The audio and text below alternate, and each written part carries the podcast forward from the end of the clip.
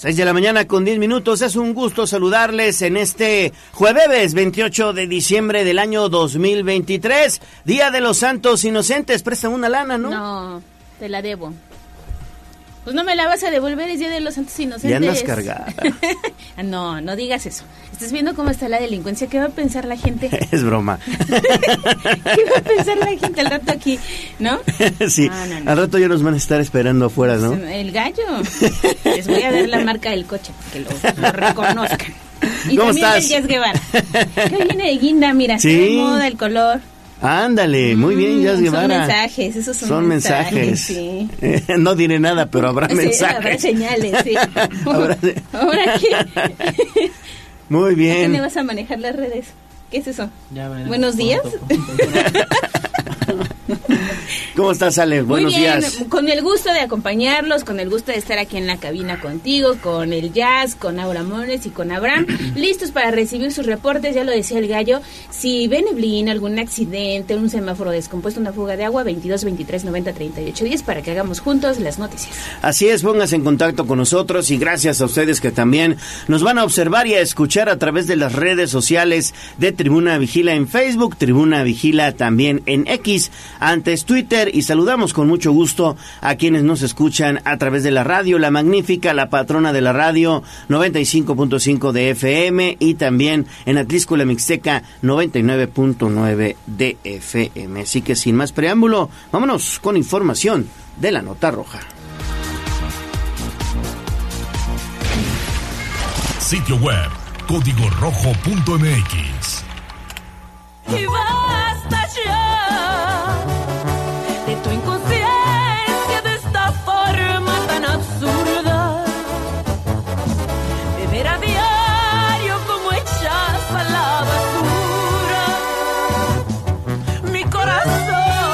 Desde la barrera, respeta la cinta de precaución y para bien la oreja. Comienza la nota roja en tribuna matutina.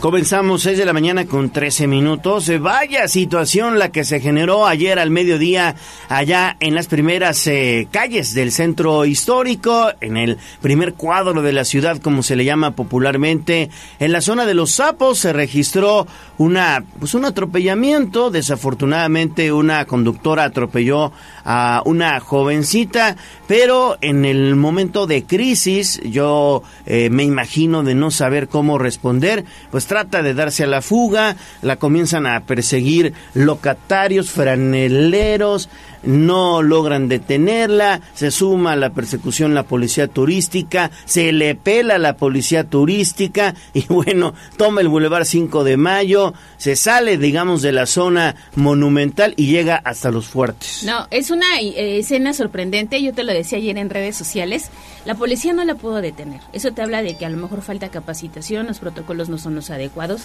Era una mujer a bordo de una unidad, imagínate qué puede pasar cuando se trata de un comando armado, Uy, cuando no. es una otra situación, se te sale de las manos. Y no estoy echando de menos que sea una mujer, simplemente que yo creo que se pudo haber frenado desde la zona de los sapos la situación. Y no, ¿eh? se salió de control. eh, hubo gente que incluso le picó las llantas. Ella pensó que podía huir del lugar. Oye, con el tráfico que hay a esa hora, en una zona complicada. mm, mm, Le trataron no sé qué de, le pasó. de ponchar las llantas, Sí. le, le aventaron rocas a, a los vidrios y nada, ¿eh? Nada, de nada. Daniel Jacome, tú tienes la historia. Muy buenos días. Hola, ¿qué tal, Gallo? Este, te saludo con gusto, al igual que al auditorio de Puebla, Atlixco y municipios de la Mixteca. Efectivamente, pues esta tarde de miércoles 27 de diciembre, una mujer se dio a la fuga en la zona del Callejón de los Sapos, luego de ser acusada de impactar a una persona, bueno, pues con su unidad, y a través de redes sociales se difundieron varios videos en los que se ve a la chofer de una camioneta de la marca Ford de color gris, con matrículas PYU9430 del estado de Puebla, mover la unidad que intenta ser retenida por varios eh, transeúntes, quienes le reclamaban haber eh, golpeado a una persona unas calles atrás. La unidad que se encuentra a un costado de los sapos avanza varios metros sin importar que los inconformes se pusieron enfrente, por lo que eh, pues los fue empujando hasta que llegaron patrullas de la policía municipal. una de las unidades oficiales con el número económico M071 se puso frente a la camioneta de manera vertical, tras lo cual la mujer fácilmente pudo evadir la respuesta de las autoridades echándose de reversa y atravesando el Boulevard 5 de Mayo para huir con rumbo al barrio de Analco. Cabe destacar que la persona que fue impactada por la referida camioneta se encuentra fuera de peligro y con heridas que no pusieron eh, su vida, eh, bueno, que no requirieron hospitalización. Y bueno, pues por su parte la eh, presunta responsable fue detenida en la zona de los fuertes de Loreto y Guadalupe y posteriormente puesta a disposición de las autoridades correspondientes. El reporte gallo. Pues ahí está, lamentable lo que sucedió, porque esto no creo que pasó durante la madrugada o, durante eh, las primeras horas del día. No, no, no, sucedió el, al mediodía, eh, a la hora de la comida prácticamente, donde, bueno, pues muchas personas eh, recorren incluso esta zona turística y digamos que no pasó a mayores, de verdad, porque eh, pues obviamente lograron de alguna manera eh, tratar de controlar a esta conductora, pero imagínate que, que hubieran atropellado otras personas, algún eh, eh, accidente vial y demás, hubiera causado pues otros otros daños, ¿no? Sí, te digo, muy muy lamentable lo que pasó. Ya hay una serie de pues comentarios de los amigos que hacen posible la voz de los poblanos a través de arroba tribuna vigila. Diana, por ejemplo, dice, qué mal capacitados están los de la Secretaría de Seguridad con esta situación que pasó ayer en calles del centro histórico. Sí. Otros más compartieron eh, más imágenes de la conductora. Trataron de dialogar con ella, ¿eh? le cerraron el paso, agarró el celular y a toda velocidad intentaba cruzar el Boulevard 5 de Mayo. Además, fíjate, eh, tendrá que pagar todas las infracciones. No tenía, no tienen ni las placas actualizadas, tiene las placas anteriores. No, no, no, pues hay que ponerla en, regla, ¿eh? Pues sí. Pues sí. ¿No? Hay que ponerla en regla. Bueno, pues ahí están los comentarios. Gracias. Un vistazo a través de arroba tribuna vigila. Gracias, Daniel Jacome. Con esta historia arrancamos Tribuna Matutina. Vamos a hacer una pausa rapidito y volvemos nuevamente con Daniel. A un corte comercial y regresamos en menos de lo que canta un gallo. Esta es la magnífica, la patrona de la radio.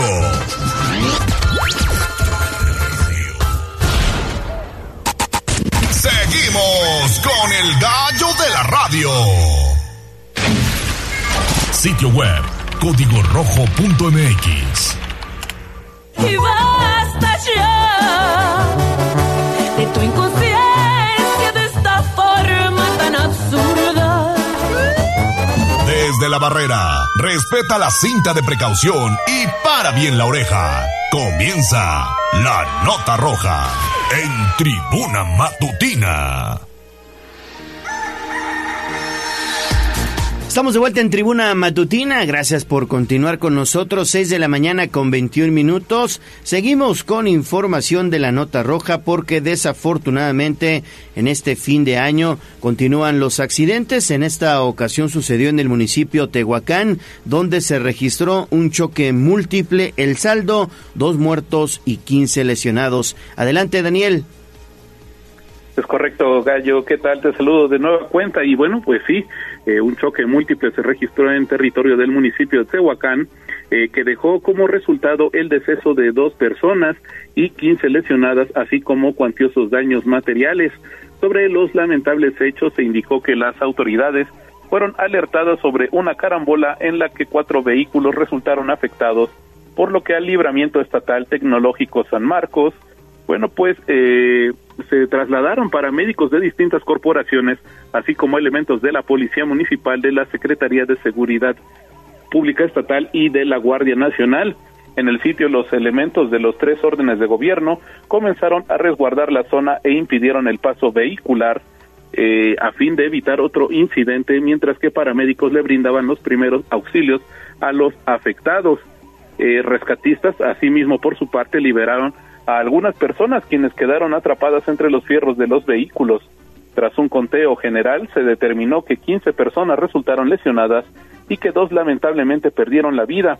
Hasta el momento se desconoce la mecánica de los hechos en los que se vieron involucrados un tráiler, un autobús de pasajeros, una unidad tipo van y un vehículo particular. por lo que las investigaciones ya están siendo llevadas a cabo. El reporte gallo. Perfecto, pues ahí está. Lamentable, por eso siempre les decimos en este espacio de noticias que hay que manejar con mucha precaución. Exactamente. Y seguimos contigo, Dani, porque otra vez en la México Puebla se registró un intento de asalto. En esta ocasión, ¿qué fue lo que sucedió? Cuéntanos. Correcto, Ale, ¿qué tal? Te saludo con gusto. Efectivamente, este miércoles se registró un intento de asalto contra el chofer de un tráiler que circulaba sobre la autopista México-Puebla a la altura del municipio de Santa Rita Tlahuapan. De acuerdo con los primeros reportes, durante la madrugada de este 27 de diciembre, sujetos armados a bordo de un vehículo de características no descritas comenzaron a intentar detener a la unidad de carga y al ver que el conductor no se detenía, comenzaron a disparar, logrando que uno de los balazos eh, impactara al trailero. Aún así, el trabajador del volante no se detuvo y los delincuentes terminaron dándose a la fuga, mientras que el afectado por fin pudo parar el tráiler y pedir ayuda, por lo que al lugar situado en el kilómetro 72 de la citada vialidad llegaron paramédicos de caminos y puentes federales quienes tras una revisión indicaron que el proyectil no comprometía la salud del hombre y luego fue ingresado al nosocomio. Por su parte, eh, personal de la Guardia Nacional se quedó resguardando la pesada unidad mientras era removida y trasladada a un encierro de la región. El reporte. Perfecto, pues ahí está entonces la información. Gracias Daniel y seguimos contigo por favor, porque esto sucedió allá en Chietla, donde con un arma ultimaron a, a una persona, a un individuo. Correcto, Gallo, con arma de fuego un hombre fue ejecutado en calles de Atencingo, comunidad perteneciente al municipio de Chietla. De acuerdo con los primeros reportes, el sujeto quien respondía al nombre de Eibar, de 33 años de edad, avanzaba sobre la avenida 1 de Mayo cuando fue interceptado por unos hombres quienes de inmediato abrieron fuego en su contra y se dieron a la fuga. El cuerpo quedó tendido sobre el asfalto, por lo que vecinos de la zona, quienes fueron alertados por los sonidos de las detonaciones, solicitaron la presencia de las autoridades. Al lugar llegaron elementos del municipio, quienes acordonaron el área, luego de que paramédicos corroboraron el deceso del afectado a causa de los múltiples balazos que le fueron inferidos. Posteriormente llegó el personal de la Fiscalía General del Estado, mismo que se encargó de autorizar el ingreso del cadáver al anfiteatro, donde se le practicará la necropsia de rigor y podrá ser reclamado por familiares. Hasta el momento se desconoce el móvil de la ejecución, por lo que la carpeta de investigación ya fue abierta por parte de las autoridades ministeriales.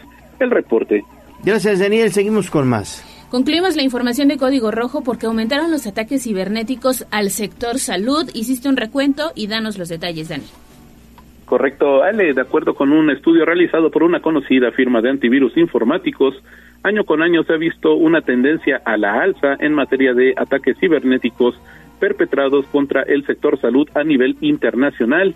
Sobre dicha problemática, el World Economic Forum eh, indicó que hasta la primera mitad del 2023 instituciones de la salud sufrieron un 22% más de ataques que en el mismo periodo del año anterior, por lo que dicho sector se convirtió ya en el tercero más afectado, superado solo por la educación y la investigación. Por su parte, dicha empresa de software de antivirus indicó que con los ataques que se hacen contra el sector salud, eh, bueno, pues buscan obtener eh, beneficios económicos e incluso dañar a la población a través del entorpecimiento de la logística de las ambulancias, la, la provisión de los medicamentos y la programación de cirugías. Cabe destacar que durante el año 2020, en plena pandemia, grupos de ransomware eh, pues intensificaron sus ataques a hospitales en todo el mundo, aprovechando que los sistemas estaban trabajando al máximo de su capacidad los cibercriminales vieron esto como una oportunidad para presionar el pago de rescates luego de un ataque ransomware o realizar ataques que provocaban denegación de servicios para entorpecer la respuesta de instituciones. Un, informe de la Agencia Europea de Seguridad de las Redes y de la Información eh, de la Unión Europea bueno, pues revela que hasta la mitad de 2023 los ataques más frecuentes fueron ransomware con 54%, amenazas de datos del 46%, intrusiones 13%, ataques para la denegación de servicios 9% y ataques a cadena de suministro con el 7%. Por tal motivo, la reconocida firma de antivirus enfatizó la importancia de abordar el problema, prestando atención a sus vulnerabilidades críticas y comprendiendo el panorama general de amenazas que sin duda ponen en riesgo a millones de personas. La información las amenazas cibernéticas que hoy pues son una realidad y bueno pues hay que cuidar estos sistemas informáticos porque de lo contrario puede llegar un ataque o un virus y acabar con toda tu información Daniel. Correcto, Gallo, ahora sí que es a lo que hace eh, alusión principalmente este informe, y es que pues gracias a, bueno, no gracias, debido a estos eh, ataques pues se retrasan los la programación de ambulancias, la programación de, de cirugías y pues claro que esto pone en riesgo la vida de las personas, que es lo más delicado de todo, Gallo, y sobre todo eh, lo preocupante de esto es que pues son ataques que eh, aumentan año con año y pues es la situación muy alarmante. Ojalá que se tomen cartas en el asunto y bueno, pues al menos en México no se ha visto tan afectado, sin embargo, eh, pues ello también se debe mucho en que pues este país pues no depende tanto de la parte informática para la programación de, su, de sus operaciones, pero pues sí es un aspecto a tomar en cuenta, Gallo. Totalmente, totalmente. Es una realidad que ya nos alcanzó. Gracias, Daniel Jacome, por tu reporte. Regresamos más adelante, 6 de la mañana con 29 minutos. Pausa, estamos arrancando Tribuna Matutina. Volvemos con más. Vamos a un corte comercial y regresamos en menos de lo que canta un gallo. Instagram, Tribuna Noticias. Instagram, Tribuna Noticias.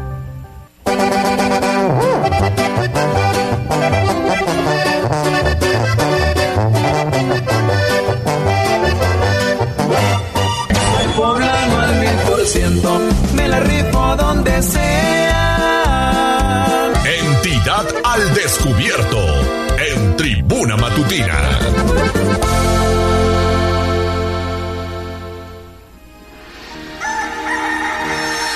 Seguimos en Tribuna Matutina, son las 6 de la mañana con 33 minutos. Vamos con más información porque desafortunadamente habrá más lluvias en Puebla. Así lo está destacando obviamente el pronóstico del clima.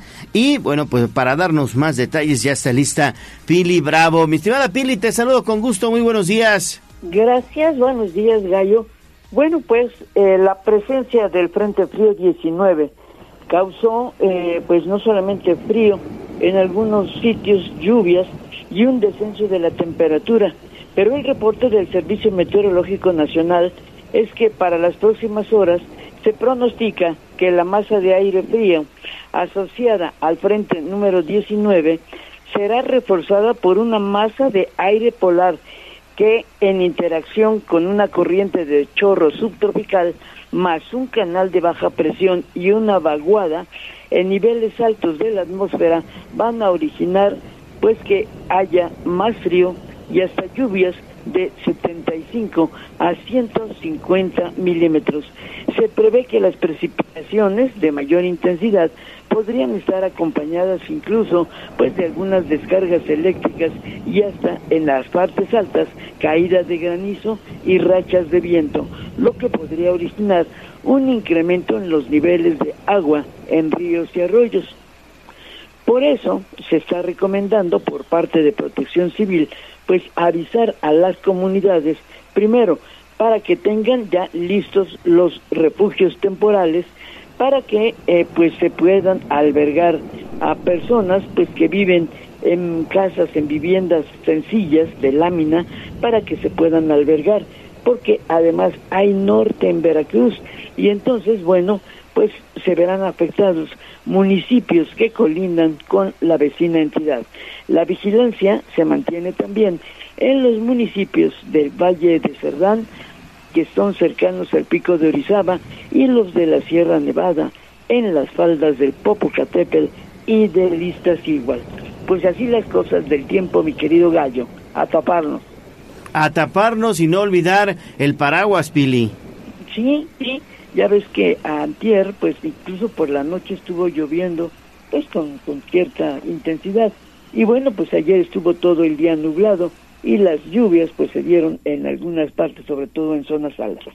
Es correcto. Sí, sobre todo ahorita estábamos observando neblina incluso en la zona de Cuautlancingo y Coronango, además de que la temperatura está a 7 grados, más o menos 7 grados y medio centígrados. Eso aquí en el ámbito urbano, pero en el interior del estado, te repito, en zonas altas como Chinahuapan y en la Sierra Nororiental están en 4 y en 3 grados, ¿eh? Sí, sí, está haciendo mucho, mucho frío. Gracias, Pili. Seguimos contigo, 6 de la mañana con 36 minutos. Y pese a las bajas temperaturas, Pili, tenemos buena calidad del aire. Esas son buenas noticias. Sí, esa es buena noticia y es que a pesar de este frío y hasta de la lluvia, bueno, pues la calidad del aire en Puebla es vigilada, por lo que en base a datos de las cuatro estaciones de monitoreo se indica que no hay riesgo en la zona metropolitana y en la capital de que tengamos una inversión térmica como ocurre en otras ciudades. La inversión térmica, como ya sabemos, es un fenómeno que se presenta cuando la temperatura en las capas superiores de la atmósfera es mayor que se registra en la superficie, cuando lo normal es que abajo sea más caliente que arriba. Durante el periodo de vacaciones también se mantiene la medición en las estaciones de Aguasanta, en el velódromo de la Universidad Tecnológica de Puebla y las ninfas. La Secretaría de Medio Ambiente indica que a pesar de las bajas temperaturas, la calidad del aire en toda la zona metropolitana de Puebla oscila entre moderada y buena, con monitoreo desde las 6 de la mañana por lo que no existe el riesgo de que en Puebla ocurra el fenómeno de inversión térmica. Y bueno, pues ahí está el asunto. La calidad se mantiene a pesar del frío. Bueno, pues no tenemos ese riesgo. Así es, bueno, pues ahí está. Afortunadamente, eh, la calidad del aire se mantiene en buenas condiciones, porque recordarás que el año pasado sí hubo incluso eh, a punto de, de, instaurar contingencia, porque estaba muy, muy sucio, ¿no? Exactamente. Pero fíjate que, bueno, eso debido a una por mala calidad de aire. Pero eh, te recuerdas que en invierno, por ejemplo, en la Ciudad de México, me parece que en Guadalajara y en Monterrey, eh, pues llega a ocurrir este fenómeno de la inversión térmica, ¿no? Donde se congela literalmente el aire y bueno, pues eso también es un fenómeno que nos puede dañar. Es correcto. Y todavía falta la temporada, digamos, fuerte de incendios forestales, ¿no? Además viene la temporada de incendios forestales que, bueno, ya empezó. Hemos tenido algunos leves incendios, todavía no graves, afortunadamente. Le damos un giro a la información, Pini. Vamos a entrarle a la red urbana de transporte articulado. Inició la revisión de contratos, esto para cumplir con la renovación de unidades, mejorar los paraderos, que también es muy importante, ¿no? Sí, en 10 años de operaciones, la red de transporte articulado, que inició sus operaciones en el 2013 como un sistema de prepago, como ejemplo de modernidad y eficiencia, arrancó con una línea, pero en la década se sumaron otras dos que mueven cada día a más de dos millones de pasajeros, pero al paso del tiempo hay deterioro y actualmente incluso pues muchas unidades están convertidas ya en chatarra. Por eso el gobernador del estado, Sergio Salomón Céspedes, al conocer el estatus de concesiones que se dieron y de los acuerdos pactados, encontró que hay incumplimiento de las dos partes, a pesar de que el subsidio que se proporciona representa una erogación superior a los 300 millones de pesos anuales. Ahora que está en proceso la línea 4, es oportuno poner lupa a los viejos acuerdos debido a que el servicio de unidades de ruta ha comenzado a tener unidades viejas que no han sido renovadas. Segundo, el estado físico que guardan los paraderos sin que eh, tengan un mantenimiento y además las unidades que actualmente se encuentran fuera de servicio. Esto es lo que dice el gobernador. En el tema de, del, del, transporte, estamos en acuerdos con los concesionarios. Que los contratos establecidos por administraciones anteriores tenían una obligación de incremento en cuanto al subsidio. En contraparte tenía que haber un incremento en el servicio y en el cambio y renovación de parque vehicular, lo cual no se llevó a cabo durante varios años, ni incremento ni renovación de parque. Entonces estamos hoy en esa etapa de acuerdo para poder estar generando y ver cómo podemos dar un incremento eh, al subsidio con sanidad y cómo se puede ver esa renovación de Parque Bay. Entendiendo que estas son otros tipos de condiciones, porque de acuerdo a estos convenios, muchas de estas rutas tienen que ver con la inversión que hicieron no solamente en transporte, sino también en la construcción de y paraderos que es lo que lleva a que se hiciera esta asociación pública-privada, para que se pueda entender, porque no es lo mismo que todas las, todas las concesiones de transporte, son dos cosas distintas. Entonces ya estamos muy avanzados en eso, Pili, y espero en próximos días, el inicio de año, dando noticias importantes sobre el tema de la renovación del parque vehicular. ¿eh? En esa revisión está el gobierno del estado al indicar que durante las primeras del año, bueno, pues se iniciará esta renovación. El 16 de enero del 2013 comenzó a funcionar la Ruta 1, es decir, hace más de 10 años, pues inició la 1 y bueno, pues se espera que en el 2024 esté funcionando la línea 4. Ese reporte, Gallo. Sí, sí, sí, ya, qué rápido se ve el tiempo. La línea 1, esta que corre de Tlaxcalancingo a Chachapa, ya tiene 11 años. Así es, con una longitud de 13, casi 14 kilómetros. Y bueno, pues fue la primera. Luego vino la ruta 2, que también tiene una longitud similar. Recorre de la 11 norte, 11 norte sur, eh, eh, desde la diagonal hasta la hasta terminal Margaritas. Ajá y luego tiene una extensión hasta la calle de Limones, allá en el sur de la ciudad. La línea 3, ya lo sabes, eh, bueno, va desde dos recorridos, línea Valsequillo Capo y Valsequillo Diagonal. Y bueno, pues estamos a la espera de la ruta 4, que sin duda va a ser muy importante porque será muy larga y tendrá que conectar oriente a poniente, recorriendo incluso el periférico ecológico. Pues sí, el transporte sin duda pues ha crecido por la gran demanda que tiene eh, pues los poblanos, ¿no? Pero eh, lamentablemente las líneas 1, 2 y 3 pues ya tienen eh, pues problemas de antigüedad, de unidades viejas, deterioro y muchos de los paraderos están muy ya muy sucios, muy muy feos, ¿no? Digamos. Sí, las unidades, las estas unidades que en su momento muy bonitas, articuladas, ya ya están viejitas, ¿eh? Y, y, ya te digo, ya hay un, hay un cementerio incluso de, de unidades que han ido sacando y que no se han repuesto, ¿no? Entonces, bueno, pues sí, sí, urge una revisión a este, a este contrato. Totalmente. Seis de la mañana con 44 minutos y seguimos contigo, por favor, Pili. Hay más información, Pili, y este tiene que ver con el reforzamiento de la seguridad para evitar accidentes o riñas. Eh, para fin de año. En esta temporada, los únicos que no descansan serán los elementos de policía que trabajan con plan operativo para resguardar a la ciudadanía de los festejos de fin de año, debido a que pues ya en estos días la gente realiza actividades fuera del hogar. A diferencia de Nochebuena y Navidad, que la gente se reúne en familia, la incidencia de delitos es menor, casi nula, no así la de Año Nuevo, por eso el secretario de Seguridad Pública, Daniel Iván Cruz Luna, asegura que el despliegue tendrá no solo en la capital, sino a toda la zona metropolitana, porque se prevé la concurrencia pues grande en las discotecas, restaurantes y centros de fiestas, donde sin duda el alcohol abundará. Por eso ha pedido esto a las policías municipales, sobre todo de las Cholulas y en los municipios conurbados.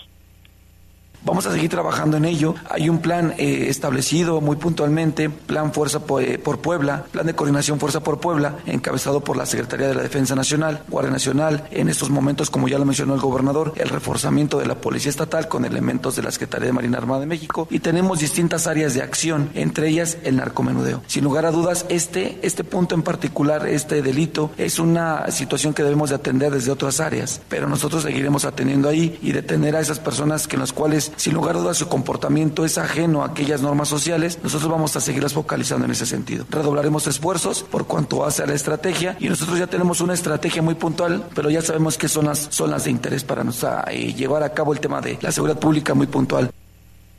Además, también se pedirá que elementos de tránsito estén en las calles la noche vieja para que estén alerta, para que en caso de accidentes en carreteras, pues no ocurran. Recomiendo aplicar acciones de alcoholímetro para que los conductores ebrios pues no tomen el volante. No se trata de acciones de castigo, de castigo, sino preventivas de accidentes en carreteras o en vías urbanas. Las recomendaciones a las policías municipales es hacer rondines la madrugada cuando hay el cierre de los antros y donde la salida de los concurrentes con en ocasiones pues genera riñas como las que hemos tenido en las últimas semanas.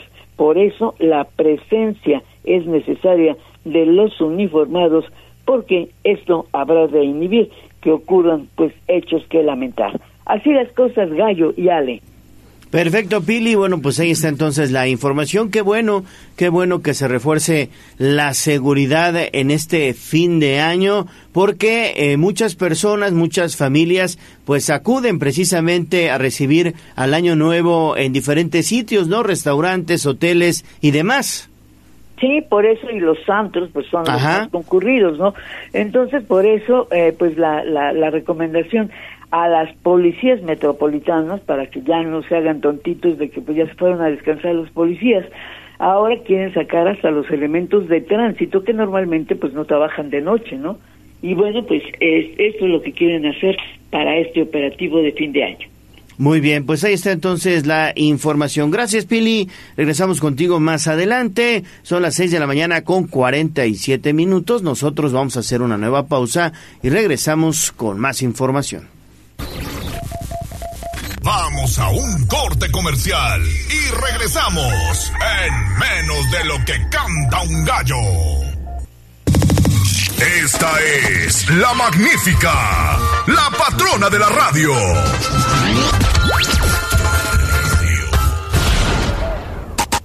Seguimos con el gallo de la radio. Twitter, arroba tribuna vigila. Mi ciudad es la cuna de un niño dormido. Hablemos de nuestro pueblo. El reporte de la capital poblana. En Tribuna Matutina. Seguimos en Tribuna Matutina, faltan 10 minutos para las 7 de la mañana. Les digo, manejen con mucha precaución. Hay, mm, bueno, pues una notable cantidad de neblina en diferentes puntos de Puebla, de la zona conurbada. En la colonia La Paz ya están reportando que la neblina está hasta abajo, como se dice allá en la Sierra Norte de Puebla, donde de manera común observamos estos eh, fenómenos, pero bueno, aquí en la ciudad no lo habíamos visto. En eh, Puebla capital, por lo menos, tenía ya algunos años que no habíamos observado la neblina y me refiero a la zona del primer cuadro como tal de la ciudad. Bueno, pues en la colonia La Paz ya hay neblina en un momentito más estaremos subiendo imágenes a las redes sociales. Bueno, vámonos con información de la ciudad, porque en el Ayuntamiento de Puebla, que encabeza Adán Domínguez, siguen trabajando. Iniciaron la rehabilitación de la cancha deportiva de Texcoco. Adelante, Gis, ¿cómo estás? Te saludo con gusto. Buen día.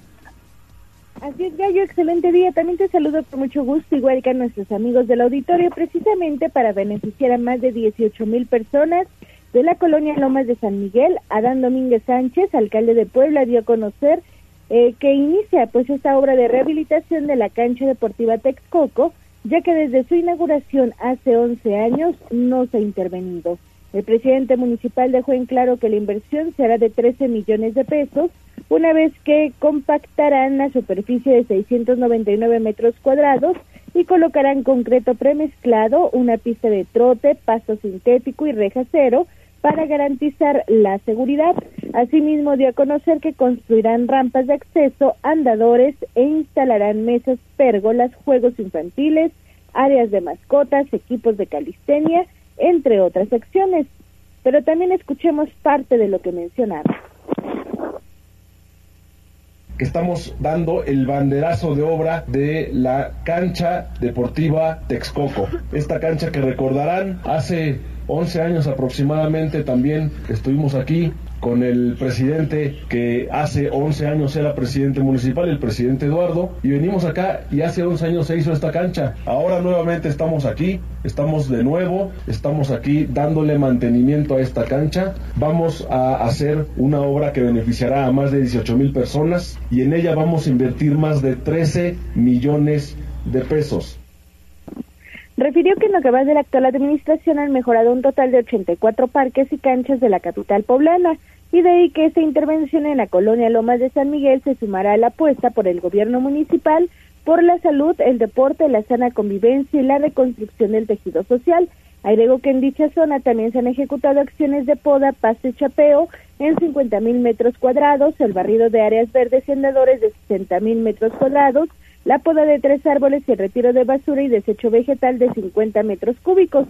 Además destacó que en este punto modernizaron 264 luminarias, colocaron ocho nuevos postes de luz y llevaron a cabo un total de 19 acciones preventivas y 163 correctivas de alumbrado público. Domínguez Sánchez dejó en claro que en 2024 se desarrollarán un mayor número de obras y acciones a través de la Secretaría de Movilidad e Infraestructura. Esto para rehabilitar más calles, más parques, más canchas, entre otras acciones que mejorarán la calidad de vida de las los poblanos. El reporte. Importante, Gis, importante la rehabilitación y sobre todo estas acciones en beneficio de la sociedad poblana. Siempre las obras vinculadas al deporte son muy, muy buenas. Seis de la mañana con 54 minutos. Seguimos contigo, Gis. Muy buenos días porque está en revisión reglamentos porque buscan sustituir el famoso Coremún en el Ayuntamiento de Puebla. Ale, bonito día y así como lo mencionas, alrededor de 27 reglamentos sustituirán el Código Reglamentario Municipal. Esto fue lo que dio a conocer Carlos Montiel Solana, coordinador de regidores en el Ayuntamiento de Puebla, al aseverar que serán de lo más avanzado respecto a la normativa en la República Mexicana. El cabildante refirió que se encuentran en la parte final de este proceso, por lo que las diferentes dependencias están revisando cada reglamento para hacer las últimas adecuaciones o modificaciones y posteriormente pasarlo a las comisiones respectivas para su análisis. Por ello dio a conocer que una vez que concluya dicho proceso, pasará al Pleno del Cabildo aproximadamente en la primera quincena de enero de 2024 para su respectiva discusión y en su caso aprobación. Escuchemos. Estamos en la parte final de ese proceso. Las dependencias ahora están revisando justamente cada uno de los reglamentos que les aplica para hacer las últimas adecuaciones, modificaciones y de esta manera pasarlo a las comisiones respectivas para que se analicen como último punto dentro de las comisiones respectivas. Cada comisión estará eh, aprobando, dictaminando los reglamentos que a cada una de las comisiones le tocan y posteriormente esperemos pasarlo a cabildo. Seguramente esto ya será hacia eh, eh, la primera quincena de enero del 2024. Lo que quiero decirles es que estamos trabajando eh, de manera adecuada en este proceso. Aseveró que el objetivo de los reglamentos es que en el futuro se eviten problemáticas de actualización como ahora sucede con el Coremún, una vez que se agregan numeraciones y se vuelve muy complicado. Montiel Solana dejó en claro que serán 27 reglamentos y es importante también mencionar que Dan Domínguez Sánchez, alcalde de Puebla, mencionó que dicho trabajo se está realizando por las y los regidores del gobierno de la ciudad. El reporte. Gracias, gracias Gis por la información y seguimos contigo, le damos un giro sobre todo porque estas son buenas noticias. Cruz Roja en Puebla continúa enviando ayuda humanitaria a el estado de Guerrero Gis. Así es, Gallo, en el marco de la celebración del fin de año, la mañana de este miércoles 27 de diciembre salió un tracto camión y una camioneta de redilas de la Cruz Roja de la ciudad de Puebla con 30 toneladas de ayuda humanitaria para habitantes de Acapulco. Paula Sauco de Murrieta, presidenta del Consejo Directivo Local de Cruz Roja Mexicana en Puebla, puntualizó que en esta ocasión enviarán un total de 1.900 toneladas de alimentos diversos a familias afectadas por el huracán Otis una vez que esperan cubrir una parte de las necesidades que aún existen.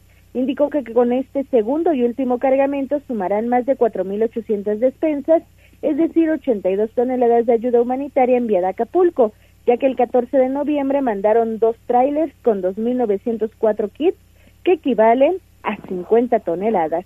Escuchemos. Roja Mexicana y Puebla se congratula por las muestras de solidaridad de sectores empresarial, educativo, la sociedad civil organizada, medios de comunicación y población en general. Y deseamos que este apoyo que le enviamos hoy realmente llega a cubrirse una parte de las necesidades que todavía hay en esa área. Eh, y esperamos que podemos, en otra forma, todavía seguir ayudando a Cruz Roja por parte de Cruz Roja a los guerrerenses. Mario Alberto Ramírez Mauleón, coordinador estatal de socorros, manifestó que muy probablemente a partir de enero empezará el apoyo de material de construcción, al destacar que ya elaboraron un estudio hace aproximadamente 15 días para determinar las zonas en donde más se necesita esta ayuda. Aseguró que la Cruz Roja de la ciudad de Puebla seguirá brindando la ayuda correspondiente a todos los habitantes de Acapulco hasta que sea necesario. Escuchemos. Normalmente la Cruz Roja Mexicana cambia ya los escenarios. La ayuda alimentaria se hace los primeros dos meses directamente de un desastre y a partir del tercer mes se empieza a apoyar un poco con material de construcción para las, para las gentes. Entonces mucho de lo que la gente ha donado en efectivo, que ha entrado a las cuentas de Cruz Roja, con eso se compra material de construcción y se les lleva a las poblaciones que más lo necesitan. El reporte. Gracias, gracias Gis por la información. Afortunadamente, afortunadamente, pues tenemos a una institución como la Cruz Roja que siempre saca, pues obviamente, la cara por todos los ciudadanos y en esta ocasión no se ha olvidado de ayudar a nuestros hermanos de Guerrero, porque siempre sucede en situaciones de desgracia, eh, inmediatamente después todo mundo o solicita ayuda y hace colectas y demás, y después se les olvida, no, no, no, espérenme, esto hay que seguirlo porque pues todavía están pasándola muy mal allá en Acapulco. Sí, y por eso también hubo críticas, porque entonces ya se anunció este espectáculo de pirotecnia para recibir Sí. el año nuevo y la gente pues ha comentado falta mucho por ayudar a la gente que vive en el puerto, ¿no? Que necesita ayuda y bueno, pues la Cruz Roja está haciendo su granito de arena y su aportación, pero sí le vienen a dar en la torre, bueno, con esto que se anunció porque yo creo que todavía faltará mucho tiempo para que Acapulco vuelva a recobrar su grandeza. Muy bien, gracias Gis por tu información. Siete de la mañana en punto. Vamos ahora con Liliana Tech. Así es, porque hay información interesante, Lili, del Infonavit. Es hora de cambiar el crédito Infonavit de veces salario mínimo a pesos. Además, fíjate que el trámite se hace en línea y no es eh, muy complicado hacerlo. Efectivamente, eh, Gallo, Ale, buenos días. Los saludo con mucho gusto. Y también al auditor, fíjate, Ale, que a partir del 1 de enero de 2024, aquellos trabajadores que tengan créditos contratados con el Infonavit bajo la modalidad de veces salario mínimo, verán crecer el monto de su deuda de forma considerable debido al aumento del 20% que se aplicará al salario mínimo general en el país. Sin embargo, el instituto ofrece la posibilidad de convertir el estatus de estas hipotecas y pasarlas de, de ese salario mínimo a pesos. Este cambio hará que los trabajadores dejen de tener deudas impagables y tal como adelantabas puede realizarse vía remota solamente ingresando al sitio web de la dependencia. El plazo para realizar la conversión y evitar un aumento en el monto de la hipoteca basada en veces salario mínimo es el 31 de diciembre. En caso de los derechohabientes, que no va a depender de este mes, pero para el sábado 30 es para aquellos que prefieran acudir a las oficinas y realizarlo de manera presencial. Cabe destacar que a fin de que más personas tengan la posibilidad de pasar sus créditos a pesos, de acuerdo a datos de la delegación en Puebla, todavía cerca de unas 40 mil hipotecas se pagan en vez de salario mínimo, pues el instituto ha ampliado su horario de atención.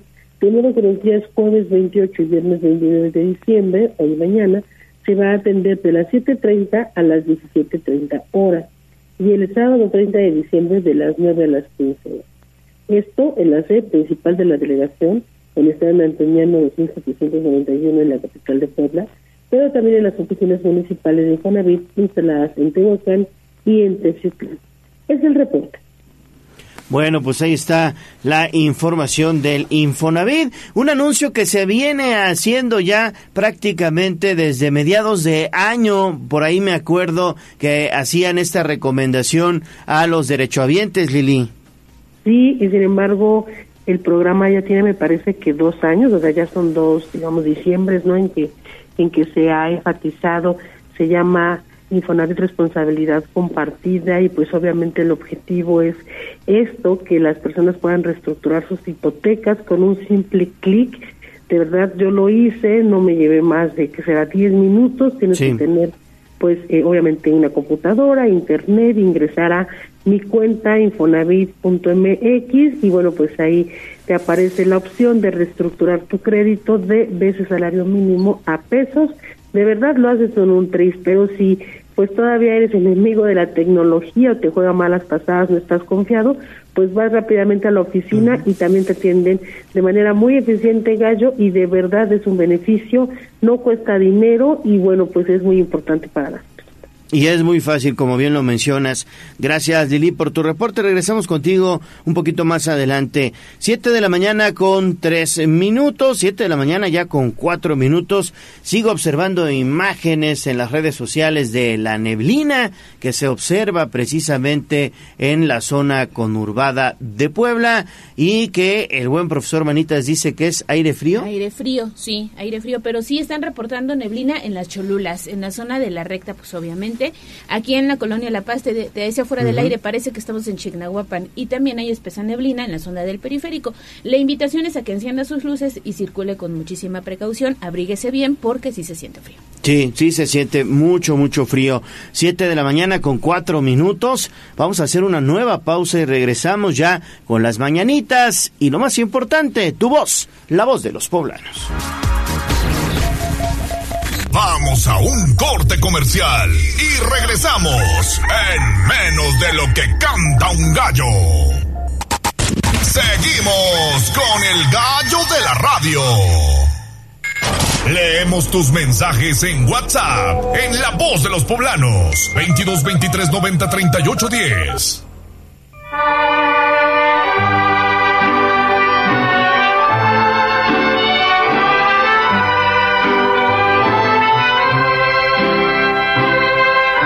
Fresca y perfumada mañanita de tu santo, recibe mi bien amada la dulzura de mi canto.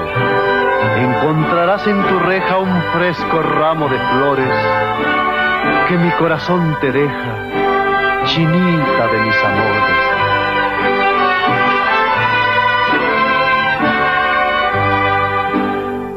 Estas son las mañanitas. Siete de la mañana con seis minutos. Ya estamos escuchando las mañanitas porque todos los días el gallo de la radio, la voz de los poblanos y tribuna matutina te envía una felicitación. Te enviamos una felicitación a ti que estás de santo, de cumpleaños o estás de manteles largos y con mucho gusto te invitamos a que estés en contacto con nosotros. Dinos qué estás festejando 22 23 90 38 10 o si quieres felicitar también a un amigo, a algún familiar, algún cuate, algún compañero de trabajo, bueno, pues 22 23 90 38 10 y con mucho gusto lo felicitamos. Ahí están ya las mañanitas. Hoy es día de los santos inocentes. Así es, esa es la fecha especial, pero fíjate que el día de hoy el onomástico está dedicado para quienes llevan el nombre de Gaspar, así que una felicitación también para todos ellos y para quienes llevan a lo mejor el nombre de inocente,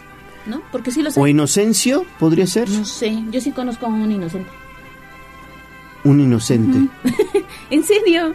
Bueno. Pues una felicitación. Y si usted está celebrando algo, y Gaspar. quiere felicitar a alguien, escríbanos 22 23 90 38 bueno, pues ahí está entonces. Hoy es día de los santos inocentes y una felicitación a ustedes que llevan por nombre Gaspar o también quienes están de manteles largos, quienes están cumpliendo años. Pues sí, es que los santos inocentes mártires son los niños a quienes asesinó el rey Herodes persiguiendo al niño Jesús. El hecho nos lo refiere San Mateo. Nacido Jesús en Belén, unos magos de Oriente se presentaron en Jerusalén, preguntando dónde está el rey de los judíos que ha nacido. El rey Herodes se sobresaltó, llamó aparte a los magos y averiguó el tiempo de la aparición de la estrella que los guiaba, después enviándolos a Belén. Y bueno, pues ya comenzó de esa manera el rey Herodes en eh, pues estos pasajes de la Biblia persiguiendo a los niños que posteriormente asesinó. A ellos se les llama los santos inocentes. Vamos a escuchar esta nota que nos ha preparado precisamente David Becerra. Bromas, risas, sustos y lo que definitivamente no se debe hacer.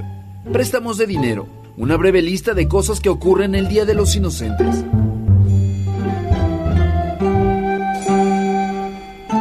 Aunque para muchos es una fecha esperada para poder pasar un rato agradable y hacer mofas en complicidad de amigos y burlarse de otros, el trasfondo de la celebración data de hace miles de años y ha evolucionado dependiendo de la cultura en la que se relate. Y es que toda esta conmemoración data de la época del gobierno del rey Herodes, cuando según los eventos bíblicos, realizó una cacería entre infantes menores de dos años ante la llegada de los reyes magos y el nacimiento del rey de los judíos, en la llamada Matanza de los Inocentes. ¿Ya han vuelto a cruzar mi frontera? Sí, Majestad. Sí, Majestad.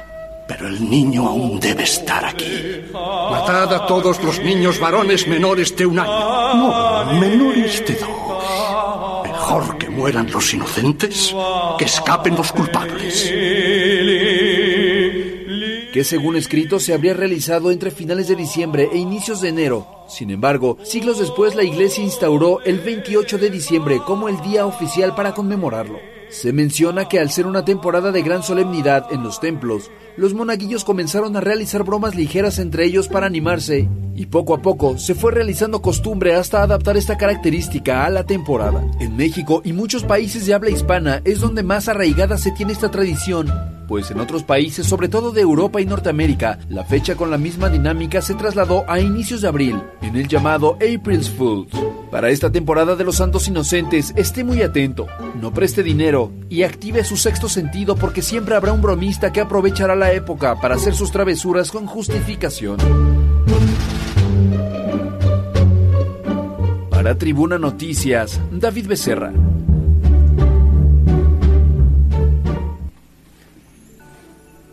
Bueno, pues ahí está entonces el Día de los Santos Inocentes. ¿Ustedes están festejando algo? Pues mándenos un mensajito de voz 22 23 90 38 10. 7 de la mañana con 11 minutos. Seguimos con más información. Vámonos con David Becerra. Así es, porque se encuentra desde el dormitorio municipal a cargo del DIF del Ayuntamiento de Puebla. Oye, donde a pesar de las bajas temperaturas, mira, la gente acude para pasar la noche, pero tú tienes los detalles. Adelante, David. Muy buenos días. Te saludo con muchísimo gusto. Nos encontramos ya precisamente aquí en el dormitorio municipal, pues haciendo un pequeño recorrido. Estamos con José de Jesús, eh, jefe justamente del dormitorio municipal, es quien está encargado, administrando y bueno, checando que todos los protocolos sean adecuados. ¿Cómo estás, eh, José de Jesús? Cuéntanos más o menos cuántas personas hay el día de hoy que, que, pues bueno, evidentemente aceptaron la invitación a pasar esta noche. Hola, buenos días. Efectivamente, 22 personas el día de ayer se quedaron a pernoctar aquí en el dormitorio municipal. Oye, me estabas comentando hace un ratito, eh, ¿hacen ustedes recorridos nocturnos, bueno, en, durante tarde, noche, y hacen invitación a personas para que vengan a pernoctar en esta estación? Más o menos, ¿qué porcentaje de las personas pues eh, aceptan venir, venir eh, acá? Sí, claro, a través de estos, obviamente, frentes fríos se intensifican lo que son los recorridos nocturnos en las principales avenidas, cruceros de la ciudad, eh, juntas auxiliares, mercados. Y obviamente de 10 personas que, que vemos o captamos, dos personas son las que aceptan pues el traslado, o sea, un 20%. Ale Gallo, comentarles, pues este dormitorio también presta el servicio, evidentemente en estas épocas que son muy importantes, temporadas decembrinas y celebraciones.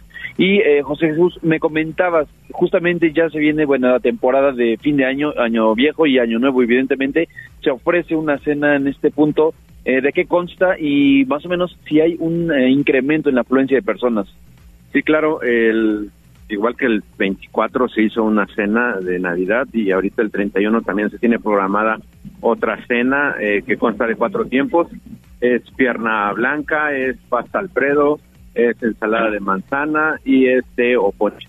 Ok, Gallo, ahí, ahí lo tienen, pues evidentemente el dormitorio municipal está eh, disponible, incluso a estos momentos, ya que dimos un pequeño recorrido, el dormitorio está limpio, sanitizado, me comentaban, ahorita ya empiezan ustedes a hacer labores, ¿no? También para dejarlo preparado para la siguiente jornada.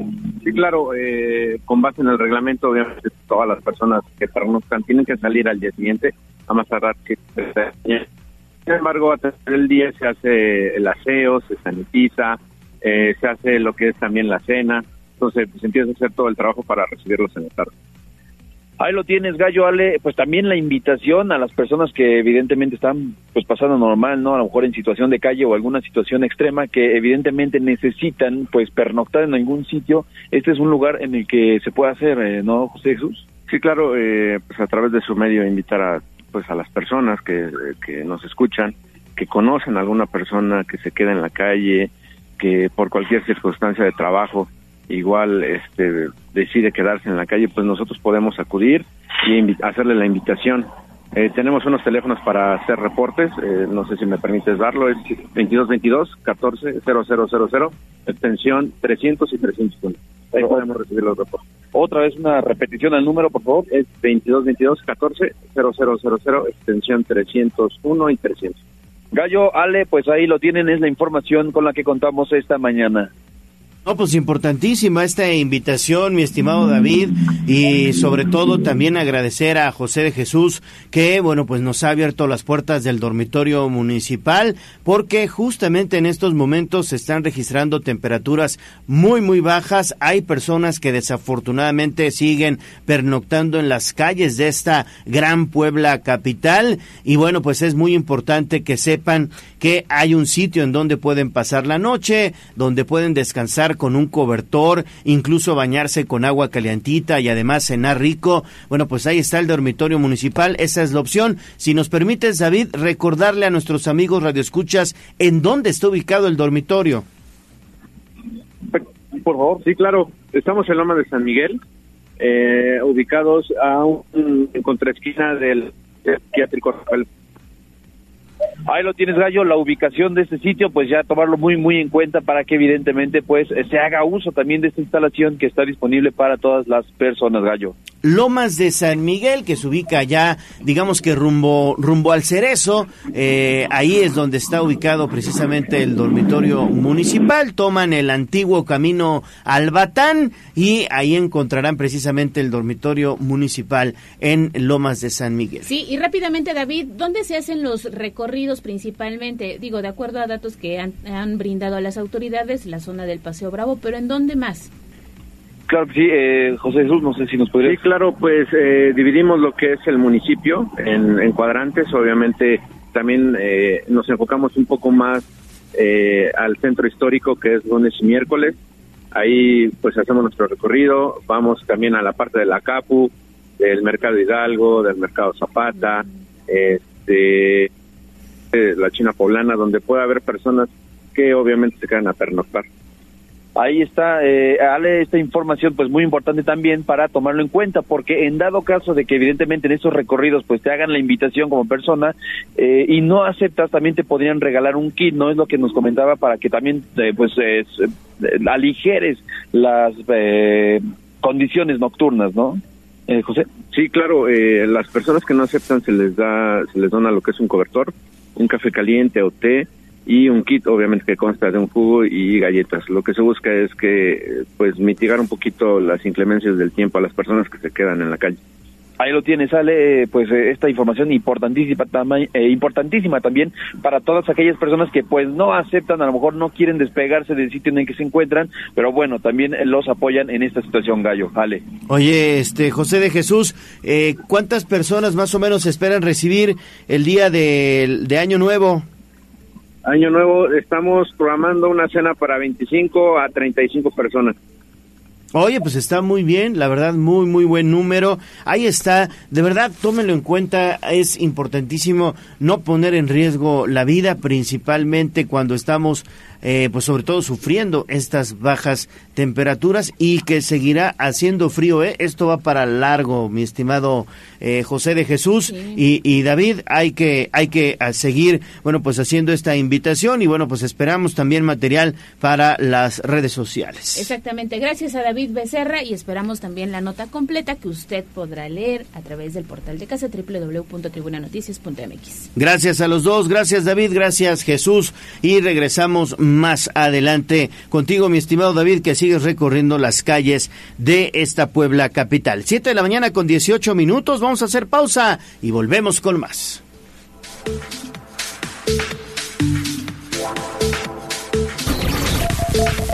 Vamos a un corte comercial y regresamos en menos de lo que canta un gallo. Contigo y tu predial, Paga tu predial 2024 con tarifa 2023 y recibe 5% de descuento si estás al corriente. Obtén una condonación del 100% en multas y 50% en recargos, pagando del 1 de noviembre al 29 de diciembre. Paga sin salir de casa en pueblacapital.gov.mx diagonal predial.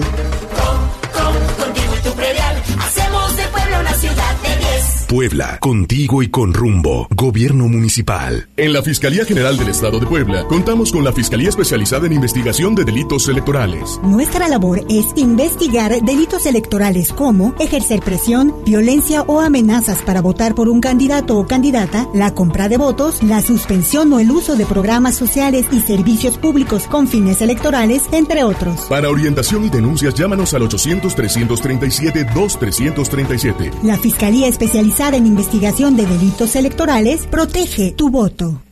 Esta es una noticia importante. El INE cuida la equidad en la elección.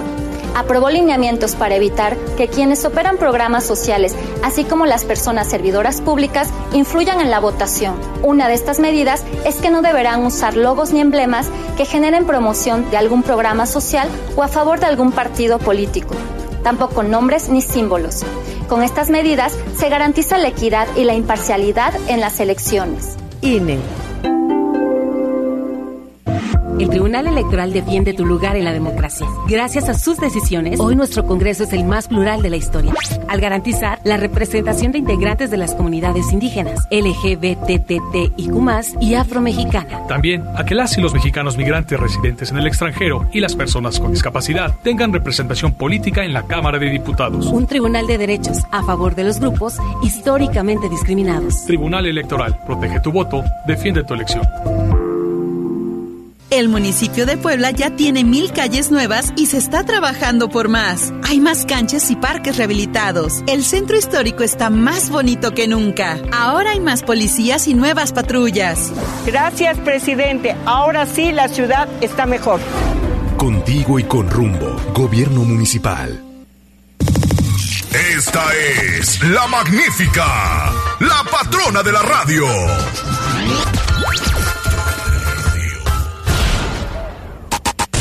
Seguimos con el gallo de la radio. Twitter, arroba tribuna vigila.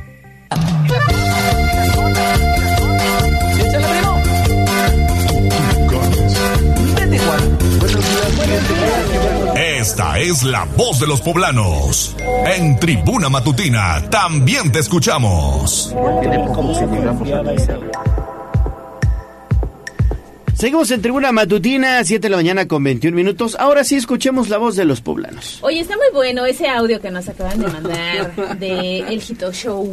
Ah, que está este Neblina. grabando la neblina allá en la zona de Angelópolis y bueno, pues obviamente el buen Hito Show está sorprendido porque nunca había visto este paisaje aquí en Puebla. Miren, vamos a escuchar. filtro. Es la neblina de no mames. La neblina de no Macayo, ¿eh? Sí, todos están sorprendidos. Es que te digo, parece que estoy en Chignahuapan. Sí, Bueno, sí, Zacatlán sí, sí. o cualquier destino de la Sierra Madre. Así los que no tenemos vacaciones. Nos dice Mariana Rodríguez, también hay neblina muy espesa en, en las calles de Puebla. Nos comparte una imagen, pero no nos dice desde qué punto nos manda este video que ya está disponible a través de arroba tribuna vigila. Y fíjate que nos dice Melina Tais, es poblana, pero pues está vacacionando en un lugar para- paradisíaco, Huatulco. Ay, qué rico. Dice, les mando la imagen en video de cómo le estuvimos pasando ayer a la orilla de la playa Arrocito. Pues había De bastante lujo. gente, ¿eh? Nada más escuchan las risas. Ay, qué rico. Mira nada más. Híjole, y ese sonido del mar es espectacular. Sí, y más en Huatulco. Playa Rosito, no, pues la están disfrutando y pasándola bien. Nada que ver con el clima que tenemos hoy en Puebla debido a la entrada del Frente Frío número 20. Y también nos dice Juan Merino que si podemos compartir una ficha de búsqueda porque eh, se solicita apoyo para dar con el paradero de Carla Martín García. De acuerdo con esta información que comparte la familia, fue vista por última vez en San Mateo Atenco, en el Estado de México, y la familia, bueno, ya levantó la denuncia correspondiente porque al parecer venía a Puebla y desde ese momento se desconoce su paradero. Pues toda la información a través de las redes sociales de La Voz de los Poblanos y también ya tenemos saludos desde la Sierra Norte. Nos dice la terminación, espérate, ahorita te la digo, 5352. Ale Gallo, muy buen día para todos. Hace mucho frío aquí en la Sierra, pues aquí también en Puebla. Aquí capital. también, ¿eh? Aquí también. Saludos a nuestros amigos de Zapotitlán de Méndez. Méndez, exactamente. El profesor Manitas también muy temprano se reportó con nosotros y nos dice muy buenos días. No es lluvia, es viento frío. Dice que el ambiente náutico a este tipo de nubosidad se le conoce como viento frío. Pues ahí está el mensaje del profesor Manitas. Y también tenemos otro mensaje de la terminación 9455 que nos está reportando neblina en otro punto de la ciudad. Y concluimos con la terminación 7756 que también nos dice muy buen día para todos, que tengan una excelente jornada de trabajo. Cuídense porque hace frío hoy en Puebla Capital. Efectivamente, hace mucho frío. Exactamente, hay que cuidarnos, hay que cuidarnos, sacar la chamarrita, los suéteres, los chalecos, los gorritos, los guantes y las bufandas. Yas Guevara, te saludo con gusto, que hay por allá? Buenos días, Ale Gallo. Hello. Excelente jueves. Tenemos saludos para Mayra Muriño, José Armando López Portillo. Saludos. Adriana Cuacuensi también se está reportando en esta eh, plataforma. También Victoriano González dice excelente día para todos. Saludos, Master. También tenemos mensajes a través de X para Miguel eh, Veneno, Pollo 1618, Alexa 3 Pink, Miguel Ingeniero 233, para Alimene, Edux, también está eh, presente Delfino López Ramírez, el Gavilán también se reporta, dice yo no soy el gallo, pero soy el Gavilán y los estoy viendo. Órale, el mismísimo Gavilán Pollero. Sí, Muy ese bien. se come las gallinas. Sí, ¿no? ese Gavilán es tremendo, ¿eh? Sí, por eso es un Ese Gavilán Pollero. es tremendo. Un fuerte abrazo, A Gavilán. Jess le falta barrio. Jesús Vázquez también se reporta, Israel Sánchez Pérez, Richie Gómez Martínez, Luis Manzano, Jimmy eh, López, también la señora Magda dice hace bastante frío, gracias por compartir las fotografías y videos de la neblina este día, Víctor Antonio Torres, Naye 72, Cristian Moctezuma, Daniel Rejón, Sergio Flores, Margarita Manzano 83, Omar Vázquez, Arturo Morgan, Gregorio García, Ivonne Juárez, Hugo González, Cristina Juárez, Paola García, Miriam Grande Aguilar y finalmente a través de WhatsApp Raimundo Aguirre nos comparte también una fotografía de la neblina, dice que está en la zona de Cuautlan 5. En Cuautlancingo, sí, también. Y en Coronango, ¿eh? Sí. También en Cuautlancingo y en Coronango hay neblina. Oye, rápidamente, Oli Sánchez, porque entró su mensaje. Muy buenos días a todos ustedes y también a los escuchas de Tribuna Matutina, el mejor noticiario. Ay, gracias, Oli. Dice saludos y cuidado que no los hagan inocentes el día de hoy. Exactamente, hay que tener mucho, mucho cuidado porque hoy es día de los santos inocentes. Aguas, ¿eh? No vayan a prestar lana ni, ni cualquier artículo que les soliciten porque quién sabe si lo vuelvan a ver. Gracias a todos por sus mensajes. Estamos en redes sociales, Tribuna Vigila también a través de WhatsApp 22 23 90 38 10. Muy bien, 7 de la mañana con 27 minutos. Seguimos, seguimos con más información. Vámonos entonces a echarle un vistazo a las primeras planas.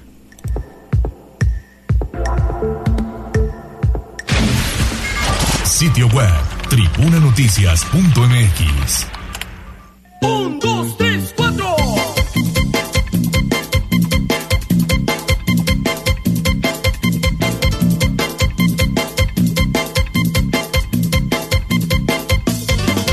Extra, extra, nuestra azul para la guerra.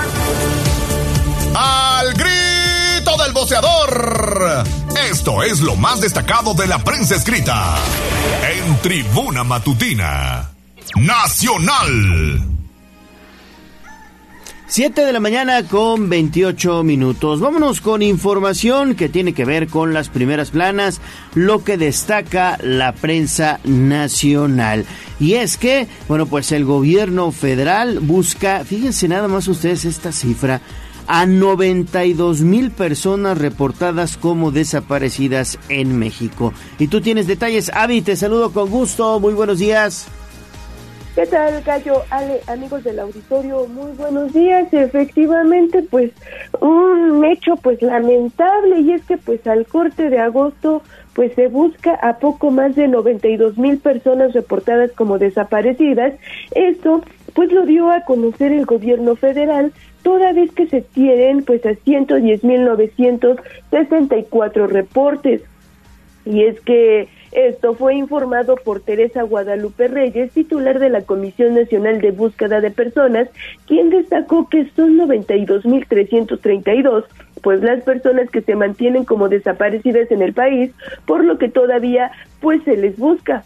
Y es que el registro nacional cuenta con 110.964 reportes, de los cuales se encontraron a 1.951, es decir, pues el 2%, duplicados, además de que en otros 16.681 casos, es decir, el 15%, pues ya la persona afortunadamente pues ya fue localizada.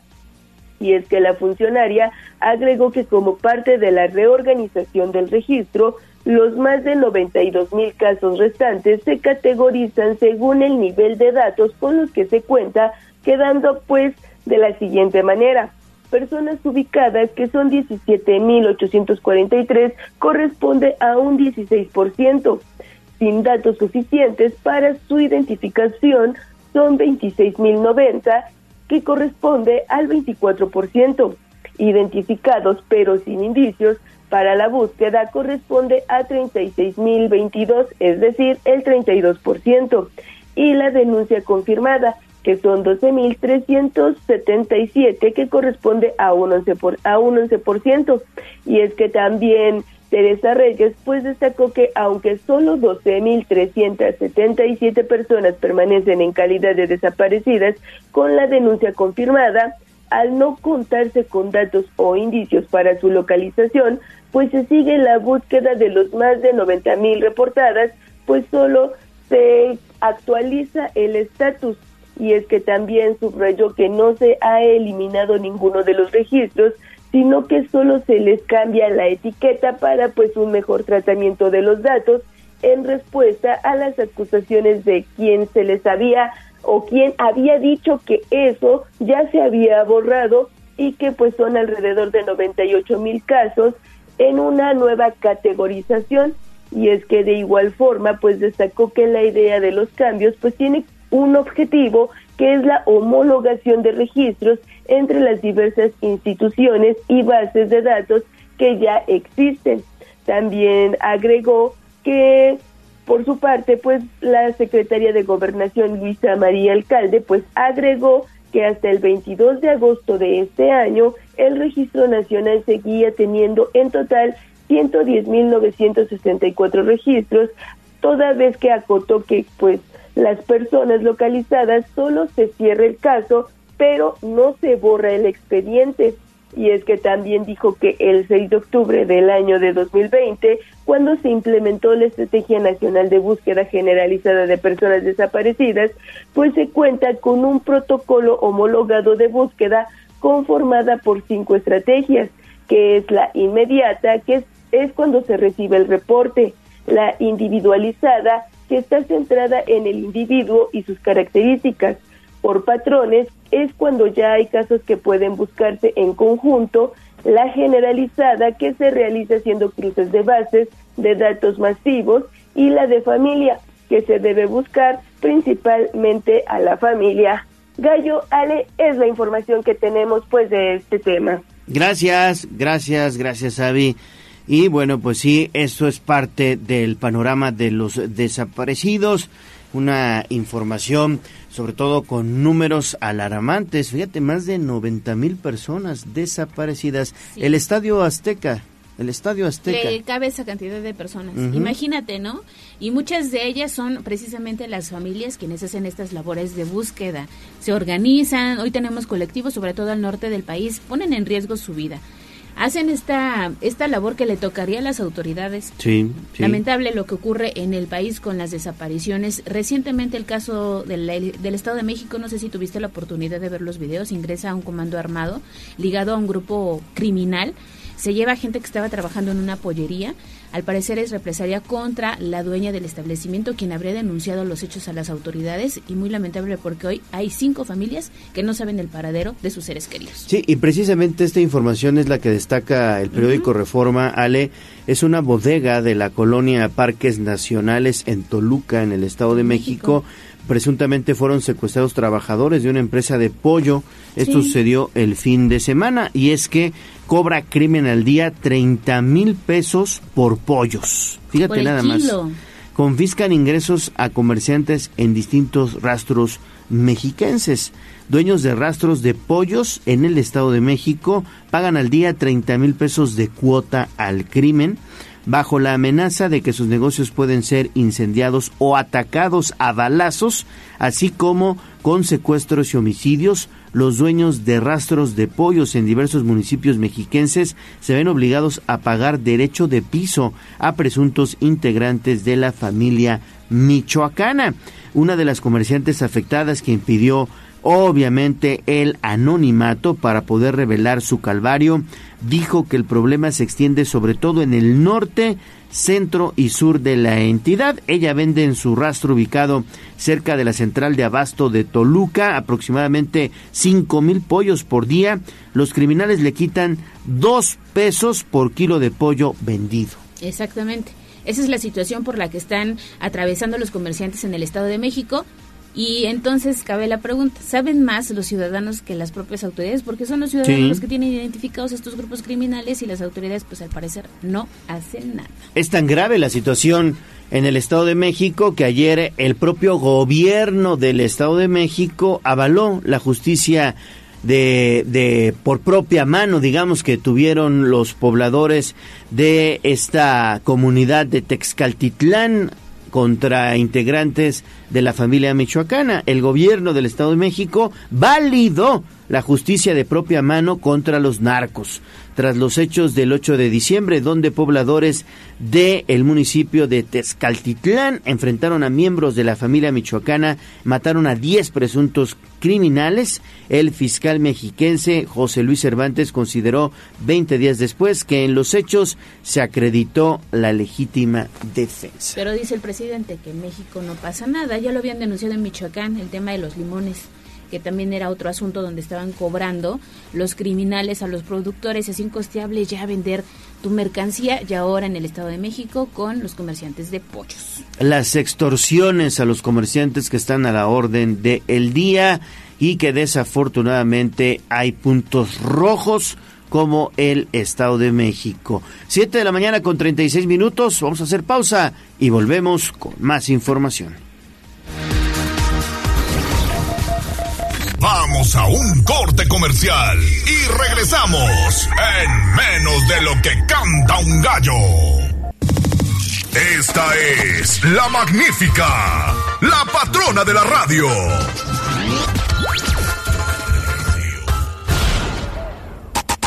Seguimos con el gallo de la radio.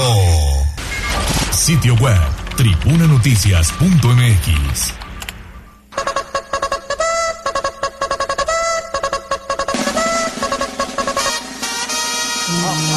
Más allá del pueblo y la zona conurbada.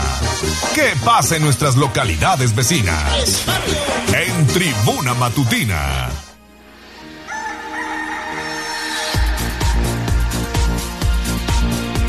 Faltan 20 minutos para las 8 de la mañana. Vamos a echarle un vistazo a los municipios. Germaín Olasco, hasta la región de Tehuacán, mi estimado Germaín. Te saludo con gusto, buenos días.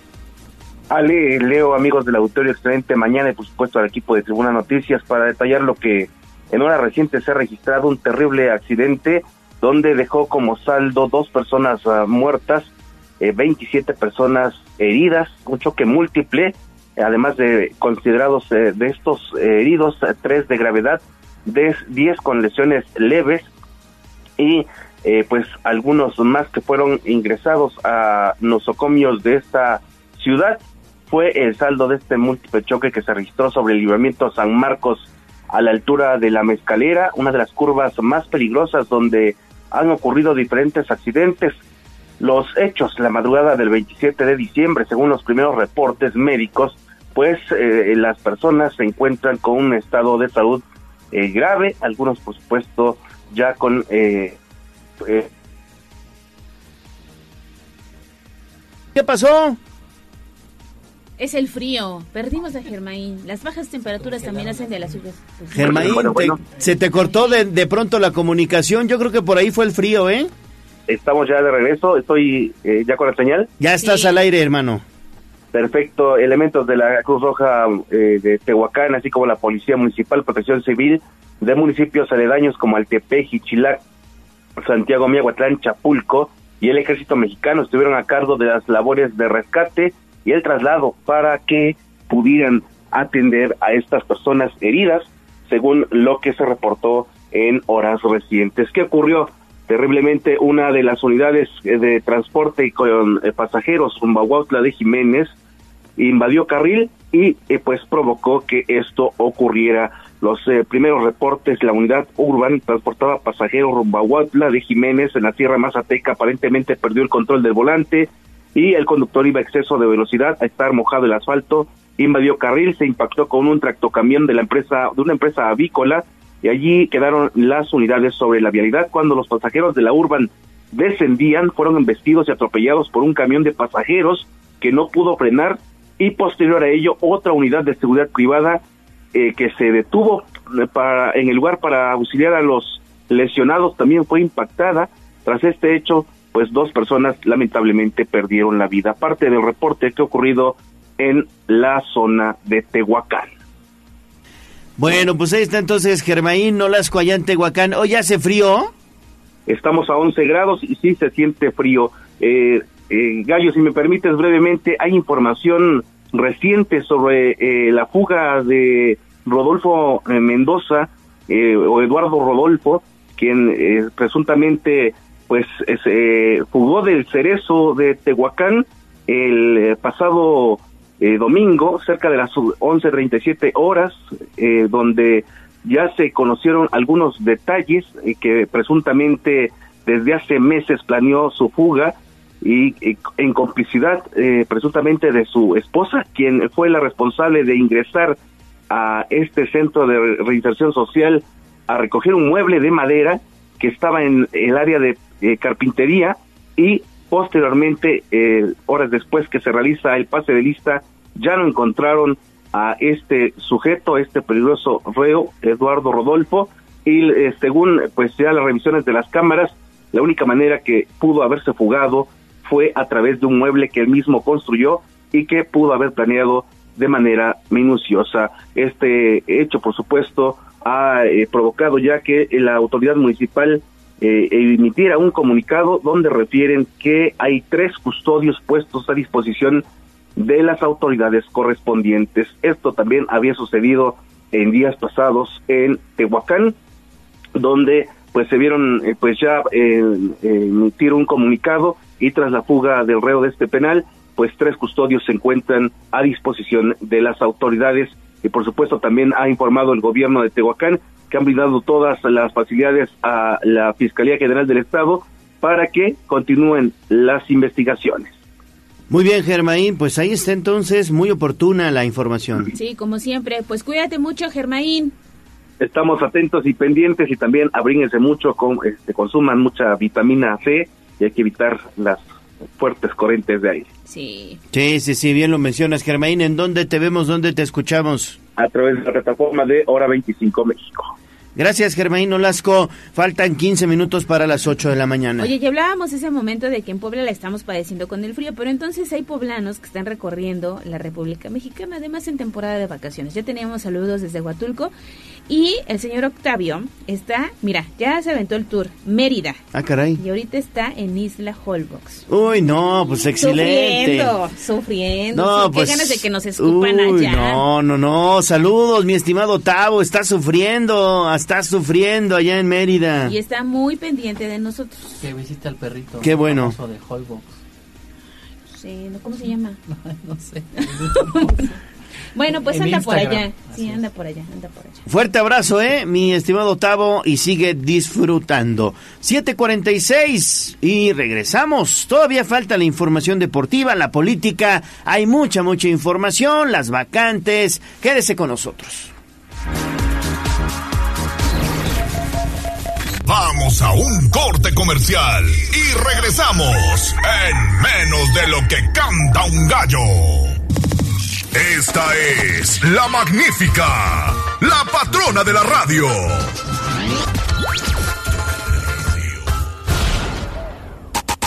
Seguimos con el gallo de la radio. Twitter, arroba Tribuna Deportes.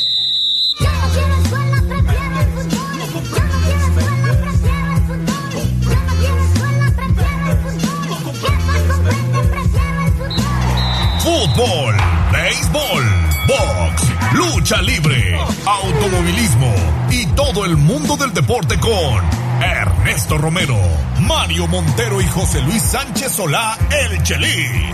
Play Ball en Tribuna Deportes.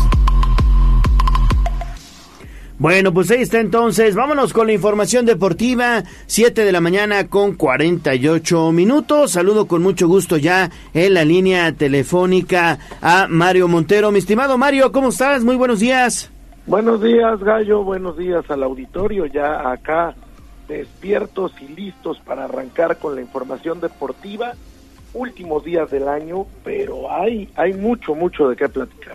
Sí, sigue el fútbol estufa, como le llaman en el argot futbolístico, porque, bueno, pues todo parece indicar que eh, la máquina, la máquina celeste de la Cruz Azul, bueno, pues ya está abriendo la chequera y Alexis Vega está ya, pues, a, a- a, digamos que a horas de, de firmar ya con el Cruz Azul, tiene gran posibilidad de jugar en este que dice él es el equipo al que le iba de niño. Sí, es lo que se platica por ahí, que habría un préstamo con opción a compra de parte de Chivas. Chivas que está haciendo un trabajo de depuración al- eh, con Fernando Hierro al frente, con su director deportivo, con su nuevo técnico Gago, pues estarían eh, eh, prescindiendo de algunos jugadores que han sido parte de esa situación eh, de indisciplina, de conflictos que ha tenido el equipo de Guadalajara. Y pues Alexis Vega sería la primera víctima de esta situación, víctima entre comillas, porque iría al club al que él dice apoyar desde niño, iría a cumplir un sueño y bueno, pues Chivas empezaría con ese trabajo de depuración, con ese trabajo de abrir espacio para los chavos que recordemos que arrancaron el torneo pasado cuando muchos de los jugadores de este equipo estaban en la Copa eh, Oro con la selección mexicana y que hicieron un gran papel. Entonces, pues bueno, Alexis Vega llegaría al equipo celeste, repito, sería un préstamo con opción a compra. Sí, y, parece que, bueno, pues Cruz Azul se está tomando en serio la reestructuración de su plantilla. La máquina, pues quiere sobre todo retomar la, la relevancia, el protagonismo para el clausura 2024. Y también dicen que está por cerrar a Poncho González, a Alfonso González, el jugador de Rayados, que también se me hace muy buena opción, ¿eh? Sí, Ponchito González es un jugador que conoce bien la Liga MX, que eh, generalmente cumple, eh, que generalmente tiene buenos partidos, pues sería otra de las opciones que estaría viendo el equipo de Cruz Azul. El equipo capitalino pues quiere efectivamente retomar la relevancia después de un torneo para olvidar, después de haber tenido tantos problemas extra cancha, después de tantas situaciones con la directiva, donde no sabes pues, ni quién es el que manda, donde hay un millón de asesores que no sirven para nada, pues ahí está este Cruz Azul, después de la salida de los Álvarez, pues ahí tratando de sobrevivir, tratando de sobrellevar esta, todo esto que ha sucedido en los últimos años, y ahora trata de reestructurar su plantilla para competir.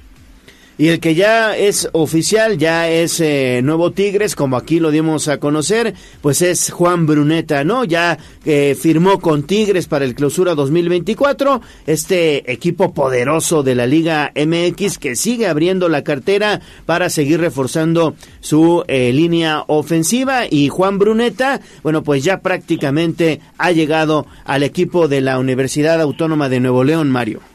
Juan Bruneta fue uno de los jugadores más efectivos, más productivos del torneo pasado, hizo un gran trabajo con Santos y pues Tigres, conocido por ese enorme poder económico, por esa enorme capacidad de gastar, ahora pues lo ha adquirido como, como parte de su plantilla, los ricos se hacen más ricos, Tigres con ese enorme fondo de armario con el que siempre cuenta, con esa gran cantidad de jugadores costosos, de jugadores talentosos, pues ahora imagínate a Bruneta adelante con Guiñac, imagínatelo adelante con Laines, imagínatelo adelante con el Diente López, tiene un equipazo.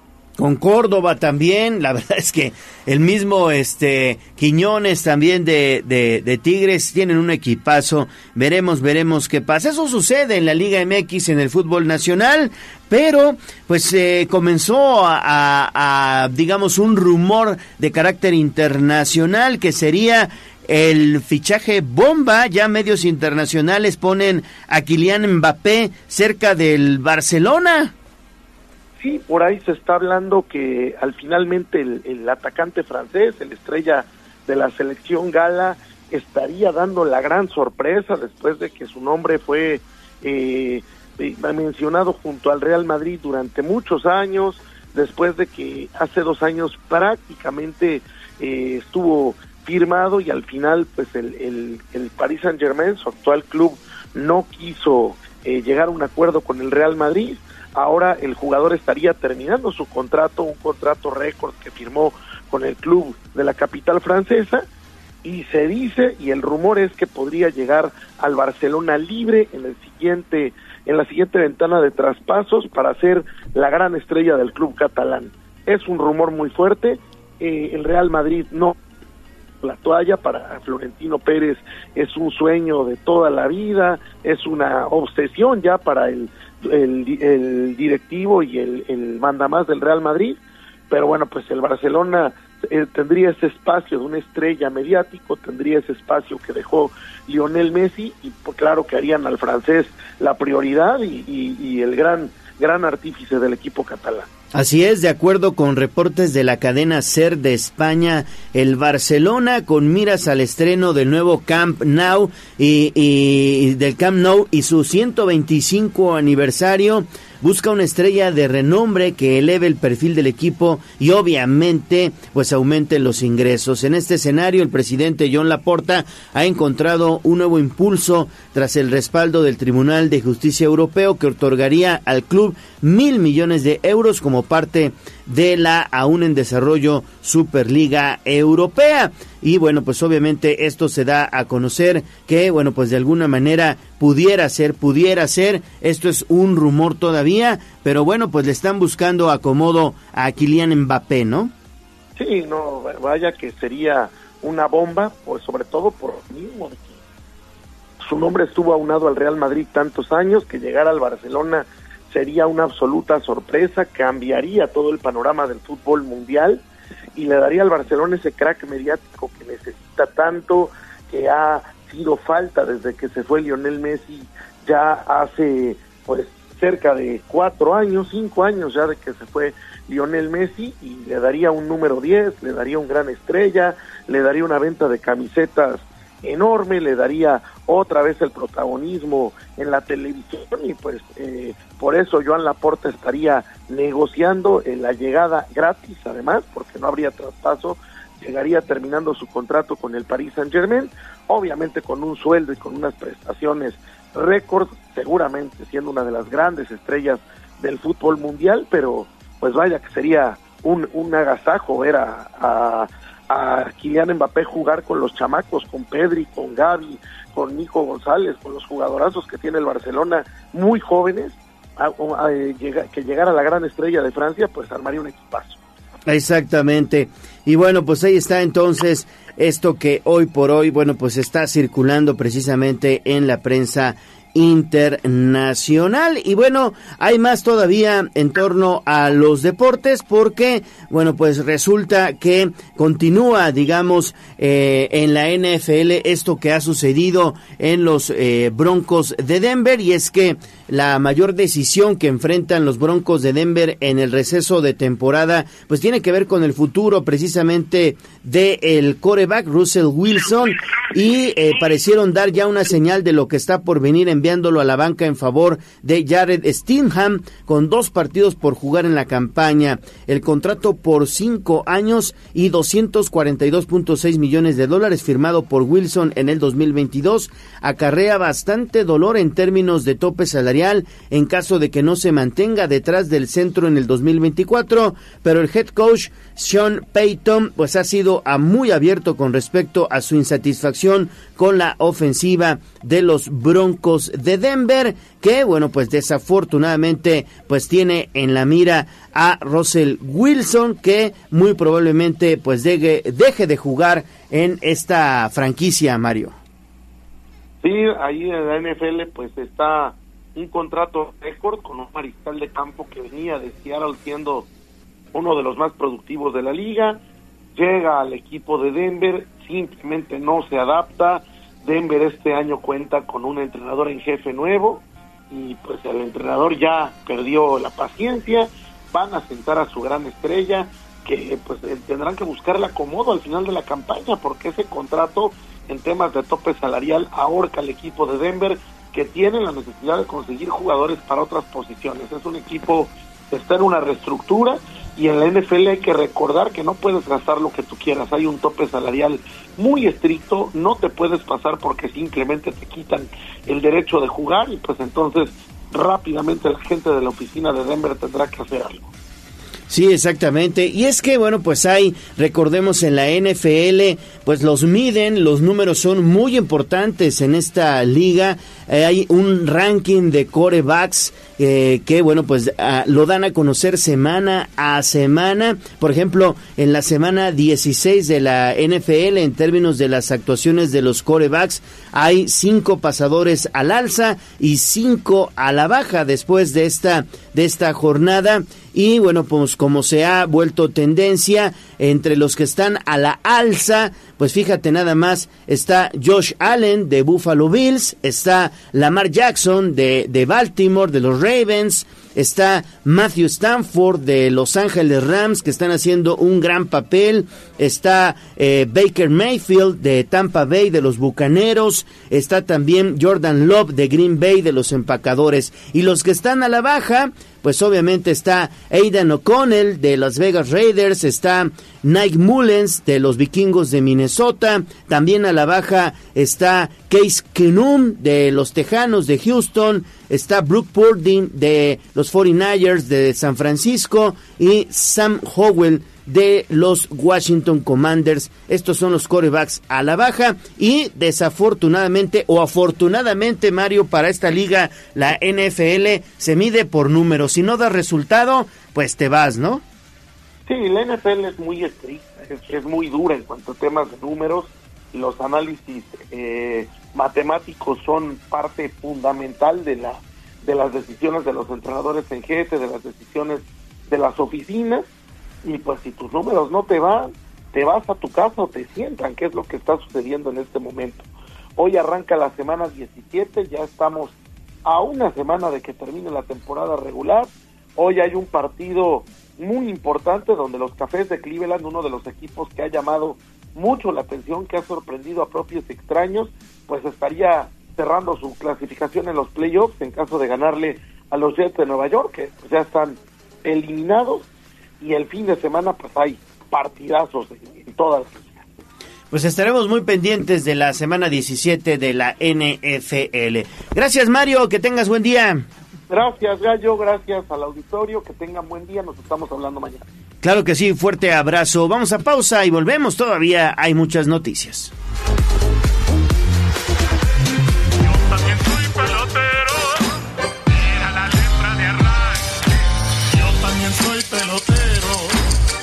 ganó el tiempo. Hasta aquí, Deportes. Pero recuerden que todos los días tenemos una cita en Tribuna Matutina. Continuamos con El Gallo y la voz de los poblanos.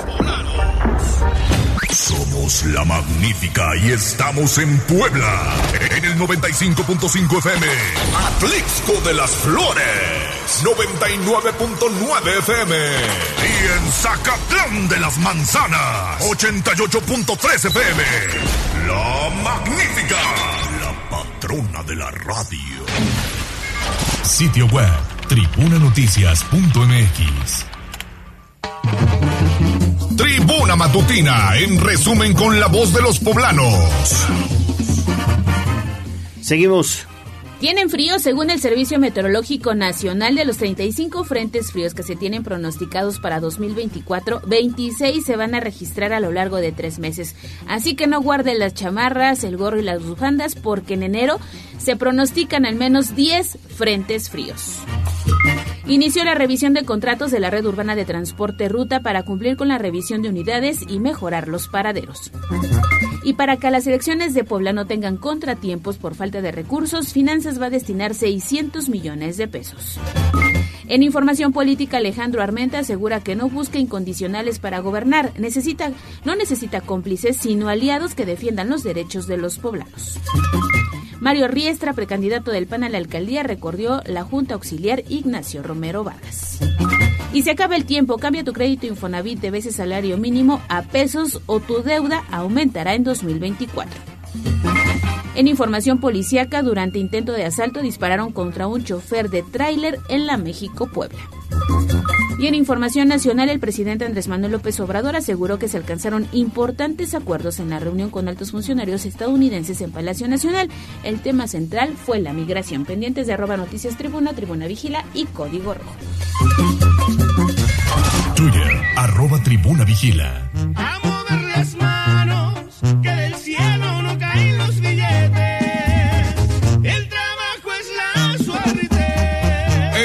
Puebla sí hay chamba. Bolsa de trabajo. Tribuna matutina.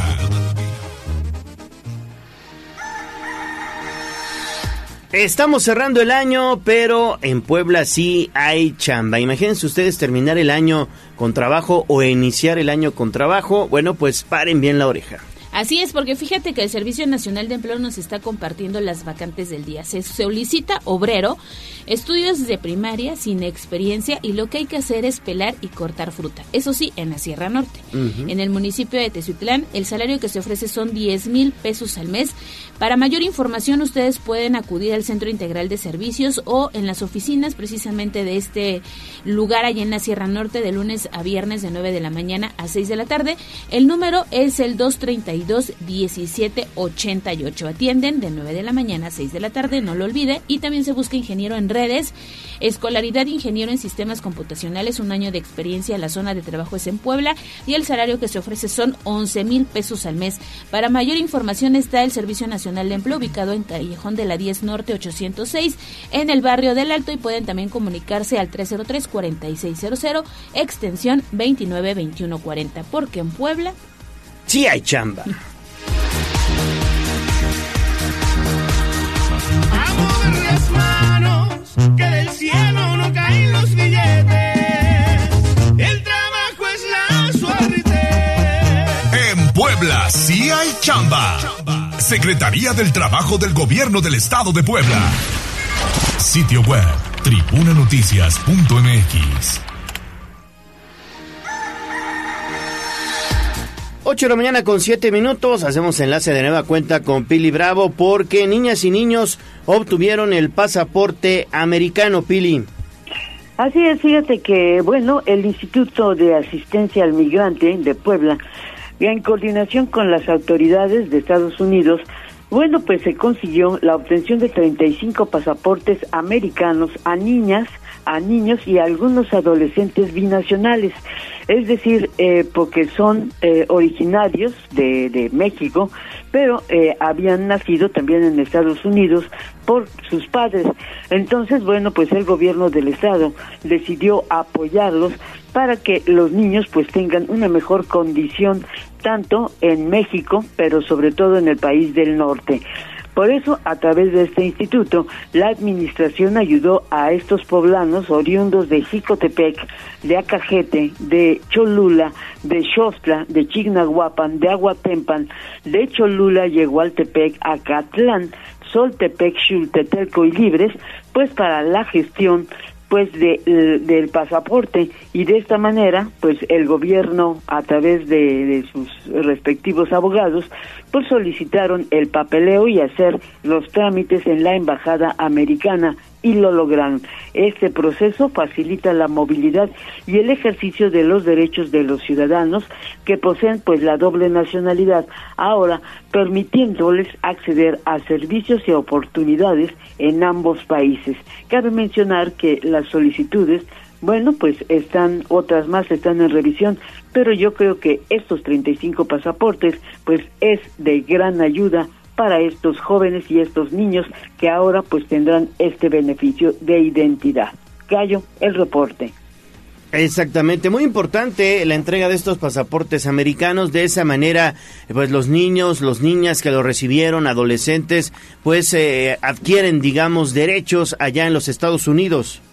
Sí, sobre todo eso, ¿no? Para la cuestión educativa, porque pues siempre viven en la incertidumbre de que si pueden o no asistir a las escuelas reciben, pero pues a veces no tienen los documentos para acreditar sus estudios y sobre todo para continuar pues con, con la eh, universidad u otro tipo de capacitación que puedan tener estos hijos de migrantes. Así que pues es una gran, gran oportunidad haber conseguido precisamente pues estos pasaportes y te repito hay otros tres solicitudes que están pues pendientes de revisión. Perfecto. Pues ahí está entonces. Muchísimas gracias, Pili. Regresamos contigo más adelante. 8 de la mañana con 10 minutos. Ale, seguimos con nuestros resúmenes, resumen anual. Exactamente. Y nos toca dar un repaso por lo ocurrido durante el mes de abril. Escuchemos. Tribuna Noticias presenta Resumen Anual. Abril entre 50 y 60 puestos ofrecieron memelas gratis el pasado 12 de abril en el atrio de la Parroquia de la Resurrección, que se ubica en la calle José María Morelos, número 20, en un horario de 8 a 18.30 horas. En la presentación de la edición número 13 del Festival Gastronómico y Cultural de la Memela 2023, Adolfo Reyes Pérez Torres, presidente de la Junta Auxiliar La Resurrección, informó que se trata de una fiesta religiosa y cultural, debido a que Semana Santa cierra con la resurrección de Jesús, de ahí que se ofrecieron más de de 100.000 gorditas de manera gratuita. José Ramón Fernández Álvarez, periodista deportivo, recibió el reconocimiento poblano distinguido que otorgó el Ayuntamiento de Puebla. Durante el evento que se desarrolló en el Salón de Cabildo, Fernández Álvarez puntualizó que es grato que se distinga a las y los poblanos que han luchado por destacar, intentar y cambiar, pero también por ser audaces y creativos. Compartió con las y los presentes decenas de anécdotas personales y profesionales ya que refirió a cubierto 12 mundiales y el mismo número de Juegos Olímpicos. El totalmente antiamericanista, como se autocalificó, agradeció al alcalde Eduardo Rivera Pérez su apoyo y reconocimiento, pues afirmó que se siente sumamente orgulloso de haber nacido en Puebla y estudiado en el Instituto Benavente y la UAP, aunque consideró esta última etapa como difícil debido al movimiento del 68. La noche del 3 de abril se registró un sismo de 5.5 grados de magnitud con epicentro en Puerto Escondido, Oaxaca, por lo que las alertas sísmicas se activaron en Ciudad de México y Puebla. De acuerdo con la cuenta de X del Sismológico Nacional, el movimiento telúrico inició a las 20:11 horas y el epicentro se ubicó a 15 kilómetros del norte de Puerto Escondido. Por su parte, el gobernador de Puebla, Sergio Salomón Céspedes Peregrina, informó que no se reportaron daños en la entidad.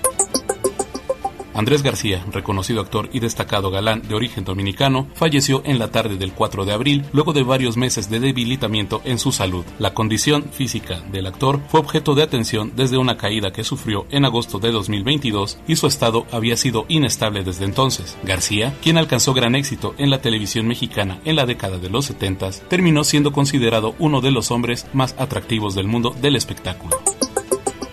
Indignación y coraje circularon en redes sociales por un video donde se observó al líder tibetano Dalai Lama Tenzin Gyatso darle un beso a un niño para después incitarlo a chuparle la lengua. En dicho video se pudo observar al líder religioso de 87 años presidir una ceremonia donde se encuentra rodeado de mucha gente. Bajo la tarima donde se encontraba Dalai Lama aparece un niño vestido con una sudadera amarillo esperando a ser recibido por el líder budista. El menor, visiblemente emocionado, lo besa en la mejilla y lo abraza. Después se observa que el líder se voltea quedan de frente a frente y con el niño con los dedos le muestra la boca, invitándolo a darle el beso. En Twitter, ahora X, surgió la tendencia con el hashtag con los niños no, donde los usuarios mostraron su repudio a este acto con cientos de comentarios negativos.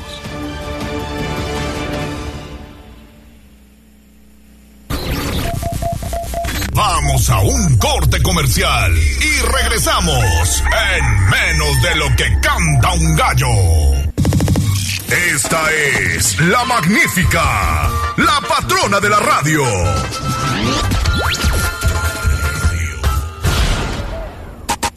Seguimos con el gallo de la radio. Sitio web, tribunanoticias.mx.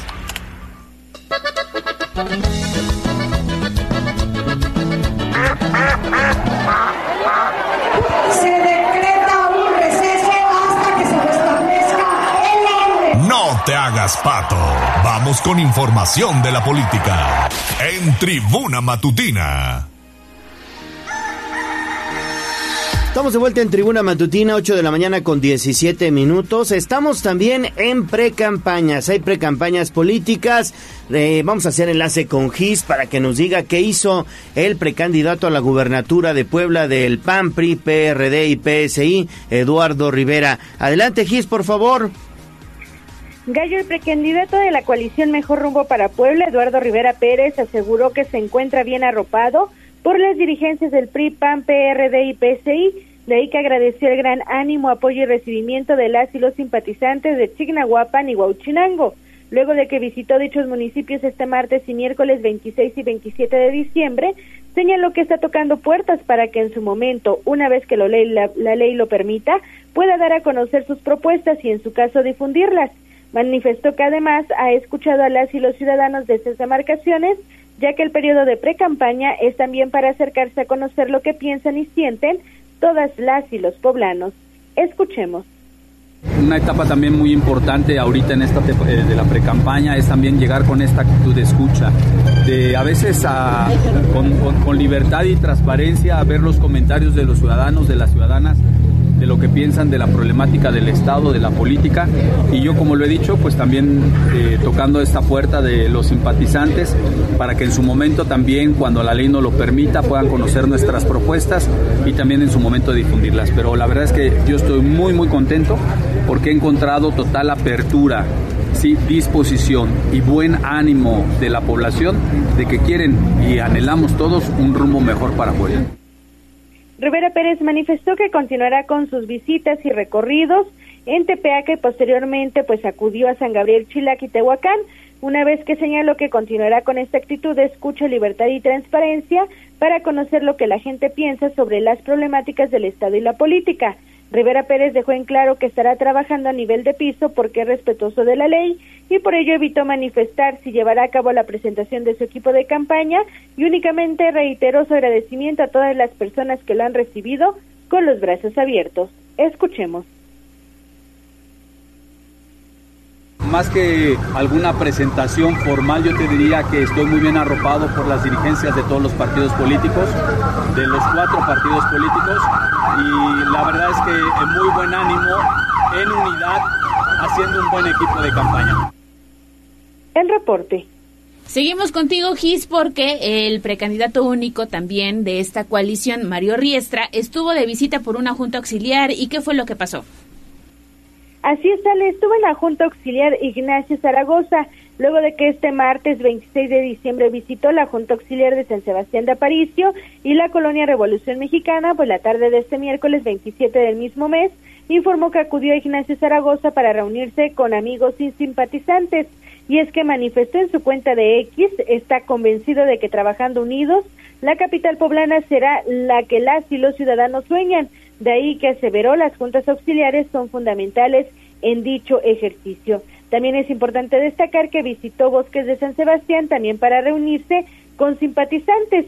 Y también, eh, pues, es importante señalar que mencionó Riestra Piña que únicamente realiza caminatas en la ciudad debido a que existe un tope respecto al presupuesto para las precandidaturas y por ello dijo que seguirá escuchando a las y los poblanos.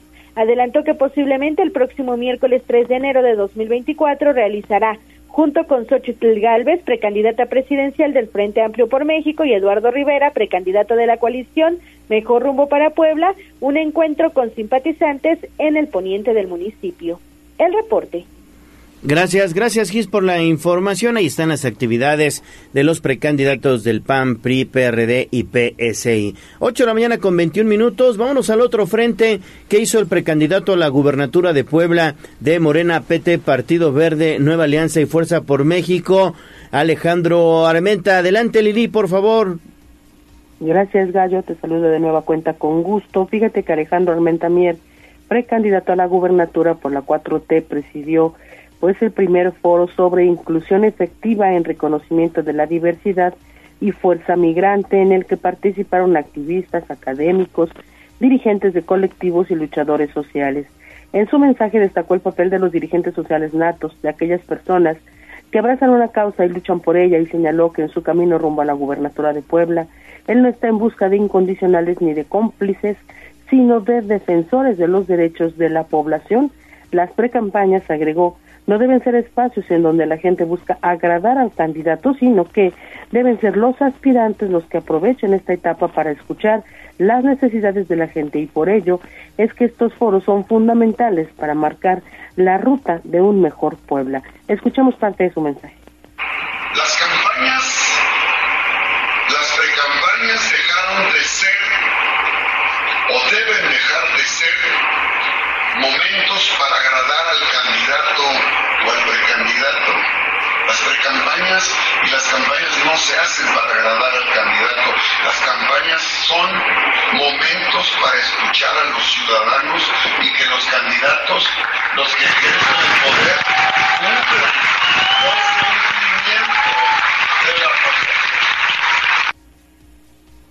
coordinador de los comités de defensa de la 4T señaló que académica y profesionalmente se ha preparado para este momento y destacó la importancia de atender a todos los sectores de la población sin diferencias de ninguna índole. El precandidato indicó que en la inclusión no hay lugar para la simulación y llamó a los asistentes a tener fe y sumarse a su proyecto ya que es posible pensar en grande y gobernar bajo los preceptos del presidente Andrés Manuel López Obrador que son no mentir, no robar y no traicionar. Es el reporte, Gallo.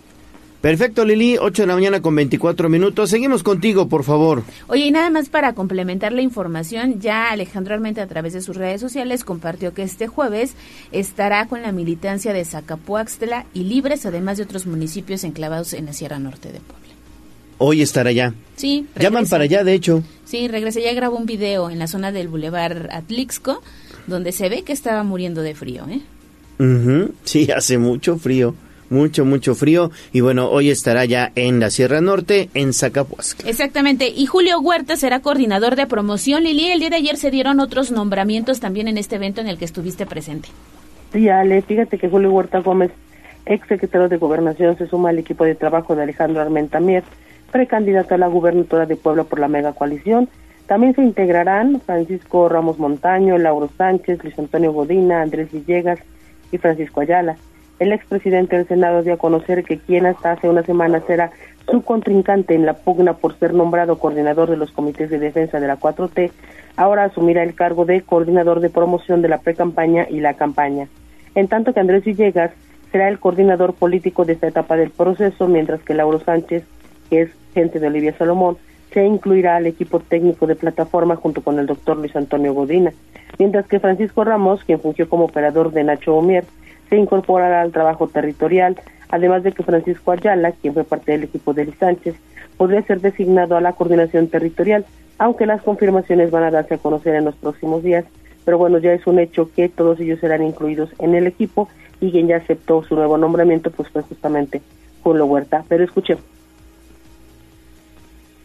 Primera, segunda semana de la intercampaña, daré a conocer a todo el equipo que me va a acompañar. De entrada les digo, Julio Huerta va a ser, ya me aceptó ser el coordinador de promoción de la pre-campaña y campaña. Eh, Andrés Villegas ya me aceptó eh, ser el coordinador político de esta etapa.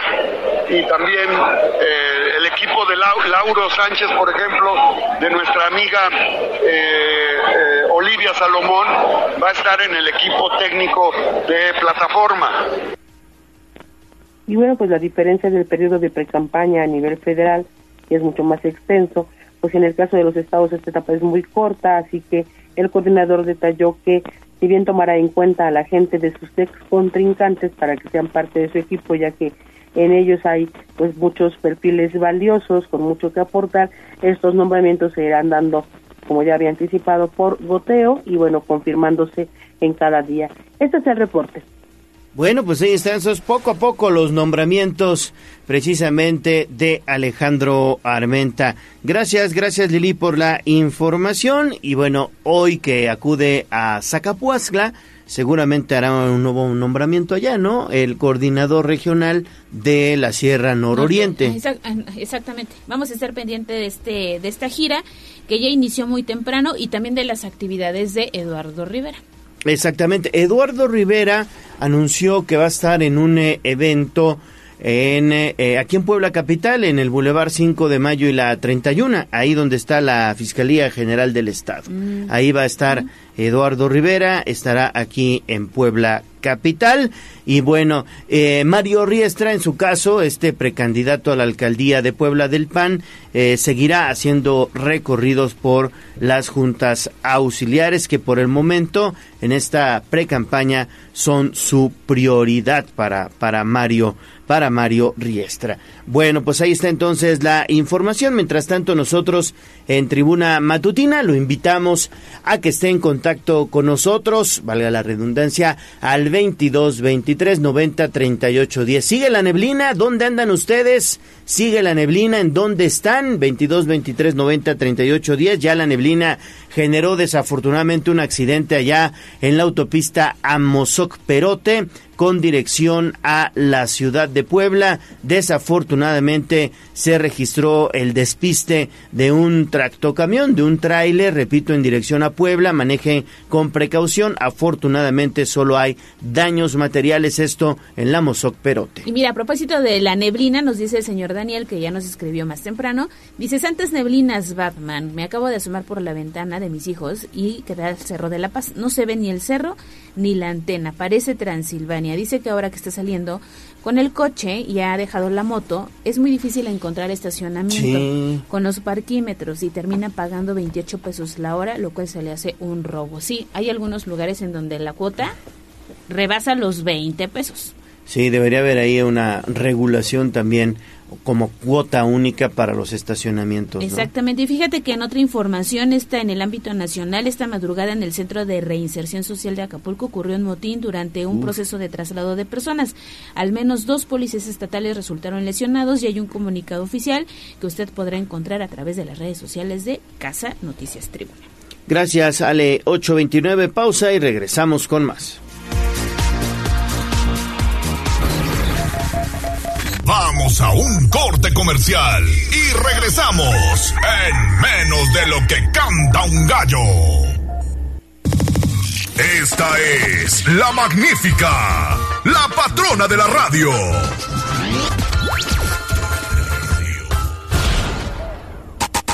Seguimos con el gallo de la radio. Sitio web, tribunanoticias.mx.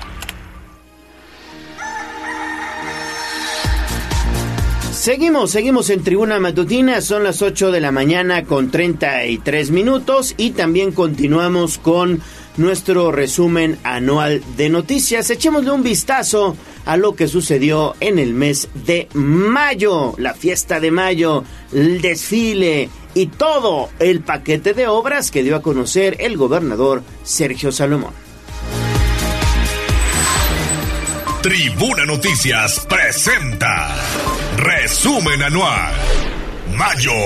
Para refrendar el orgullo de ser poblano y la importancia de la entidad en la historia del país, el presidente de México Andrés Manuel López Obrador y el gobernador Sergio Salomón presidieron el desfile cívico-militar por el 161 aniversario de la Batalla de Puebla, en el que participaron elementos de las Fuerzas Armadas e integrantes de instituciones educativas, acompañados por carros alegóricos y sobrevuelo de aviones militares. Con una inversión de 280 millones de pesos, Eduardo Rivera Pérez, edil de Puebla, anunció la construcción de un nuevo complejo de seguridad, la Comisaría Sur, la Comisaría Norte, las instalaciones de la Unidad Canina, un campo de entrenamiento y el simulador de tiro virtual para la Academia de Formación y Profesionalización Policial. La mañana del domingo 21 de mayo, la ceniza emitida por el Popocatépetl cubrió diferentes localidades de Puebla, incluida una parte de la capital. Debido a la intensa actividad del volcán, varias casas, autos, patios y azoteas lucieron de color gris. De acuerdo con Protección Civil, alrededor de las 11 de la noche del sábado 20 de mayo, se registró una exhalación en la que se arrojó ceniza, vapor y magma, por lo que las y los poblanos fueron afectados por las distintas emisiones las autoridades también mencionaron que el semáforo de alerta pasó a amarillo fase 3. Conciertos de Luis Miguel en México lograron sold out en cuestión de horas, ya que nadie se quiso perder el regreso del Sol de México a tan solo unas horas de comenzar su venta, todos los boletos que se habían anunciado para las fechas en Ciudad de México se agotaron, sumando así un total de 18 sold out en todo el país.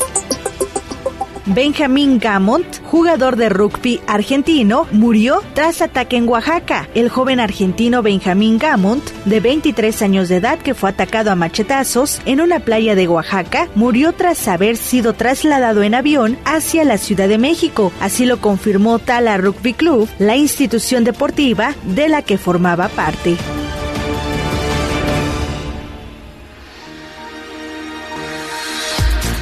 8 de la mañana con 36 minutos. Ahí está lo que sucedió en el mes de mayo de este 2023. Y regresamos con Pili Bravo. Así es porque entonces Finanzas va a destinar 600 millones de pesos para las elecciones, Pili. Pues mientras en otras entidades los organismos electorales enfrentan dificultades de gasto para organizar las elecciones del 2024, en Puebla la Secretaría de Finanzas y el Congreso del Estado han autorizado un presupuesto global de 600 millones de pesos para organizar las elecciones a gobernador, a 26 diputados locales y 217 presidentes municipales y sus regidores. A partir de la reforma electoral del 2014, el INA trabaja con las OPLES a fin de homologar los estándares con los que organizan los procesos electorales. La secretaria de Finanzas habla del gasto. Respecto al tema del proceso electoral para el siguiente ejercicio fiscal, están considerados eh, eh, eh, un concepto en el rubro de, provisiones que trae el gobierno del Estado. traemos aproximadamente 600 millones de pesos para el Instituto Estatal Electoral mencionar, y es, importante para que no haya confusión, el instituto trae su presupuesto como cada año con sus prerrogativas. Y bueno, eh, en Puebla apenas comienza la organización de la elección, por lo que será hasta enero o marzo, cuando ocurra la contratación del personal, que serán más de dos mil personas y que el instituto necesita para establecer las juntas distritales, las juntas municipales, para que, eh, bueno, pues se pueda organizar debidamente el proceso del próximo 2 de junio. Es el reporte, jóvenes. Una buena lana, Pili, una buena lana. Y estos 600 millones de pesos van a ser destinados para, me imagino, el Instituto Electoral del Estado.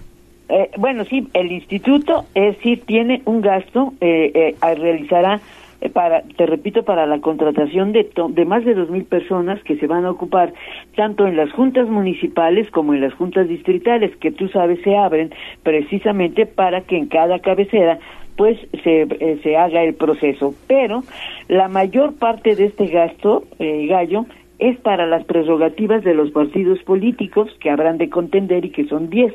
Entonces ellos se llevan más de la mitad para que hagan su gasto y bueno, aunque se da administraciones, uno es para promover el voto, otro es para organizar sus oficinas, en fin, son la mitad de ese gasto se lo llevan los partidos y solamente le queda pues la mitad al instituto pues para hacer toda todo el gasto. Afortunadamente ahora con la división que ha hecho el INE, bueno, por lo menos eh, ya no tendrá que ocuparse de las casillas, eh, ya que será un gasto que haga la federación. En fin, eh, estos 600 millones de pesos es una buena cantidad de dinero que se aplicará al gasto político. Sí, una buena lana, ¿eh? Sí, sin duda. Hombre. Pero además es una elección importante. Se renuevan cuántos cargos, ¿no? Gobierno del Estado. Más de dos mil, son más de dos mil cargos, este Ale, porque no solamente es el cargo a gobernador, sino los 217 municipios y sus regidores, ¿no? Entonces eso es lo que hace el volumen y además de los suplentes, ¿no? Entonces, te repito, sí es una gran cantidad de personas que se requieran. Por parte del INE, pues tiene que hacer la insaculación. Por parte del Instituto Electoral tendrá que dar también, eh, hacer un contrato que también se lleva una buena cantidad de recursos, es el, el, programa de eh, resultados preliminares, el famoso PREP, ¿no? Entonces sí, sí es un buen gasto, ¿eh? Bueno, pues ahí está. Muchísimas gracias, Pili, por la información. Más de 600 millones de pesos de eh, dinero público serán destinados para, bueno, pues organizar este proceso electoral. Por eso es importante que vayamos a votar, ¿eh? Por eso es importante que acudamos a votar, que vayamos a las urnas. Eh, resulta trillado, digamos, este concepto de vote por quien quiera, pero vote, pero es así, es nuestra lana la que está ahí, es dinero público de nuestros impuestos, los que se está utilizando para prerrogativas de los partidos políticos y también para la organización. Sí, y aquí valdría también hacer el comentario. Si tramitó su credencial elector, también hay que recogerla, hay que acudir a las oficinas del INE, ¿no? Porque eso también es un gasto. Oye, en más información, y este tiene que ver con la ciudad, el gobierno municipal que encabeza Dan Domínguez eh, está reforzando la presencia en la zona comercial del centro histórico. Hubo reuniones eh, con comerciantes de la 10, 12, 14 y 16 Oriente Poniente para mejoramiento de eh, pues la imagen ¿no? que genera el comercio informal en estas zonas de la capital. Podrá leer la nota completa porque además se aproxima la venta de Reyes Magos. Eso también, que después de Año Nuevo viene también el, el tema de los Reyes Magos. Bueno, eh, vámonos entonces a escuchar ahora lo que sucedió en el mes de junio. ¿Qué pasó en el mes de junio del 2023? Aquí el resumen, el resumen anual de Noticias Tribuna o de Tribuna Noticias. Tribuna Noticias presenta Resumen Anual Junio. Con 21 votos a favor y 4 abstenciones, los integrantes del Cabildo de Puebla aprobaron otorgar herramientas regulatorias al organismo operador del servicio de limpia para lograr que las y los propietarios de lotes cumplan con su obligación de otorgar mantenimiento. Por ello se estableció como infracción el incumplir con obligación de mantener limpio el terreno con una multa de bajo impacto, es decir, de carácter preventivo que oscile dependiendo el tamaño de la superficie de entre 10 y 50 UMAS, es decir, de 1031.40 a 5187 pesos y otorgar un nuevo plazo para cumplir. Ante una omisión, imponer una multa por reincidencia de entre 50 a 300 sumas, es decir, de 5187 a 31122 pesos. La titular de la Secretaría de Medio Ambiente del municipio de Puebla, Miriam Arabián Cutolenc, dio a conocer que un director y una bióloga fueron separados del cargo una vez que avalaron erróneamente el retiro de un total de seis árboles ubicados frente a Shirei, hermanos Cerdán.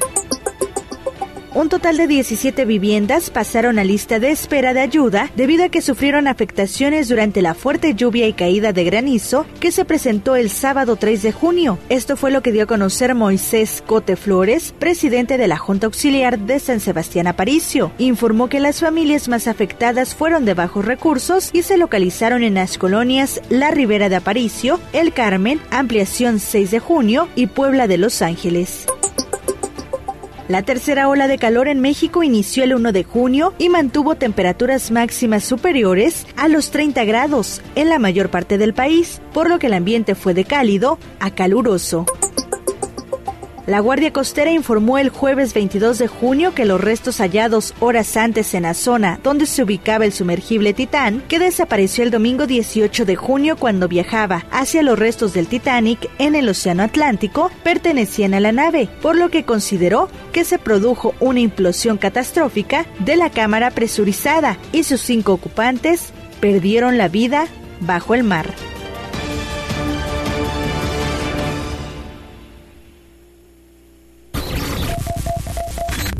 A un corte comercial y regresamos en menos de lo que canta un gallo.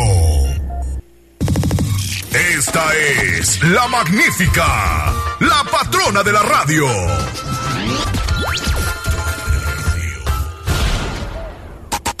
Seguimos con el gallo de la radio.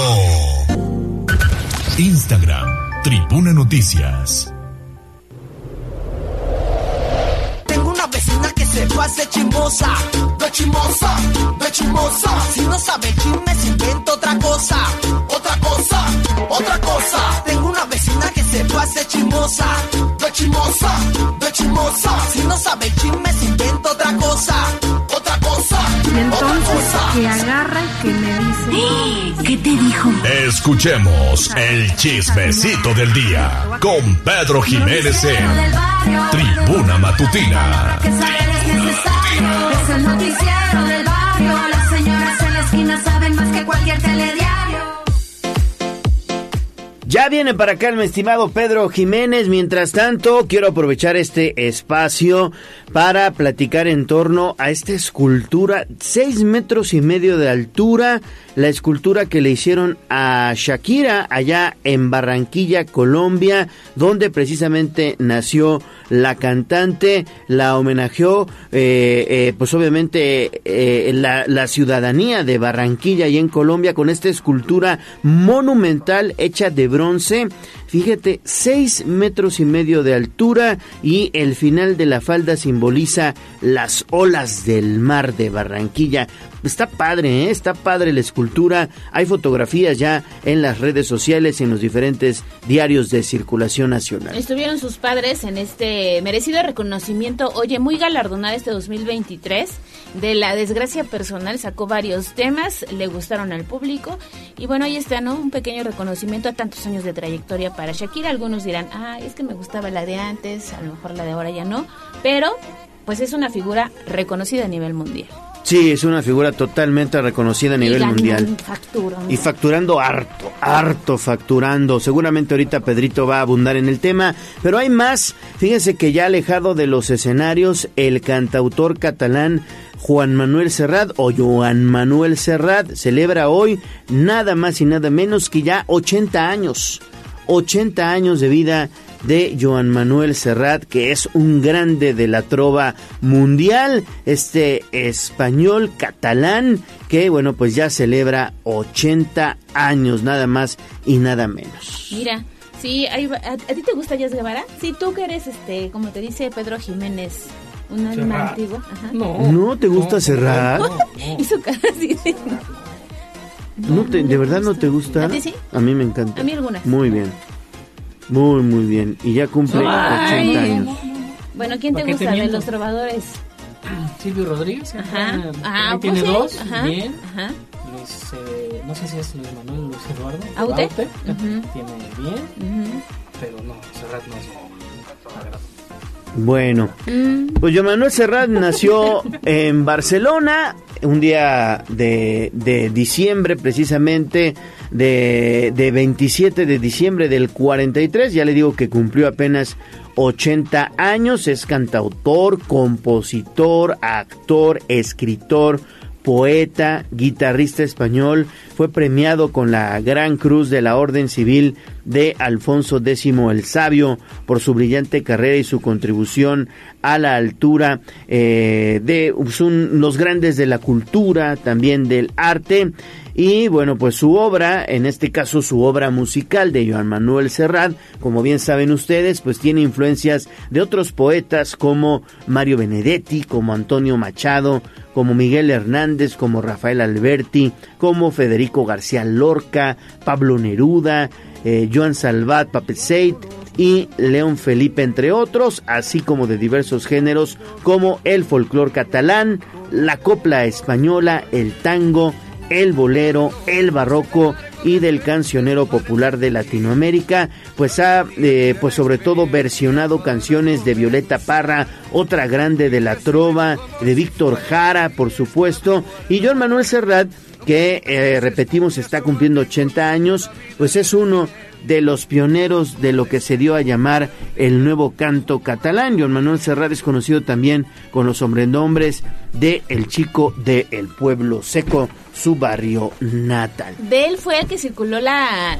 noticia fake de que había muerto, ¿te acuerdas? Sí fue él, ¿no? Mm, no. Sí, Sí, sí, sí, sí. ¿De qué? De- de Serrat. Manuel Serrat. No, fue fue de de José Luis Perales. Ah, bueno, Sí, José Luis Perales. de José Luis Perales. Pedrito Jiménez ya, Ya está por dimos los acá. espectáculos. ya. Ay, no. No es cierto, Pedro. Buenos días. Adelante, amigo. Pues nada. no, no, no, nada. Que no te Ay, el gallo. Un percancito allá abajo, pero todo bien. Este. ¿Chupiste? Casi. No. casi, casi aquí en la Es que la en el neblina, ¿no? semáforo. No. Pues ya está saliendo el solecito. Sí, de, pero de repente veníamos y pues no nos ven y Pues sí. ¡ay! yo ya dije, justamente acabamos de colgar y yo fue de, "Mm", pero no, todo bien, está bien Qué bueno, amigos. que todo está bien. Sí, sí, todo en orden. Este, pues nada, eh, precisamente lo que comentabas de la estatua de Shakira, ahora pues aparte de que yo creo que está de fiesta ahí en Barranquilla, de que ya la develaron, pues ahora resulta que anda estrenando Romance. ¿Con Ah, quién? caray. ¿Ya confirmado? Ah, mm, Ah. Más o menos, más o menos. Ajá. Ahora le están vinculando con el productor argentino Rafael Arcaute. Según esto, eh, pues ya, ya van dos años desde que Shakira se separó de, de Piqué. Para mí se me fue así. Sí, sí, sí. Ya digo, ya pasaron cuatro canciones, dijo, wow, ya prácticamente fue una por semestre. ya, Entonces, ya lo vi, ya lo googleé. Sí, ¿ya? Ujú. Ah, ah, bueno, pues con él, ajá. Supuestamente ya están este, saliendo, se les han visto como muy juntitos. Y pues es que ya se conocen de años, ¿no? Eh, trabajaron este, juntos, incluso ella este, le propuso hacer la canción del proyecto de Te Felicito. Entonces, pues, de ahí es como supuestamente empezó como el, el, el- el- el romancito. Dicen que pues él siempre estaba enamorado de, de Shakira, entonces pues ahorita ya como le está procurando, dando detallitos, comprando cosas, enviándole florecitas.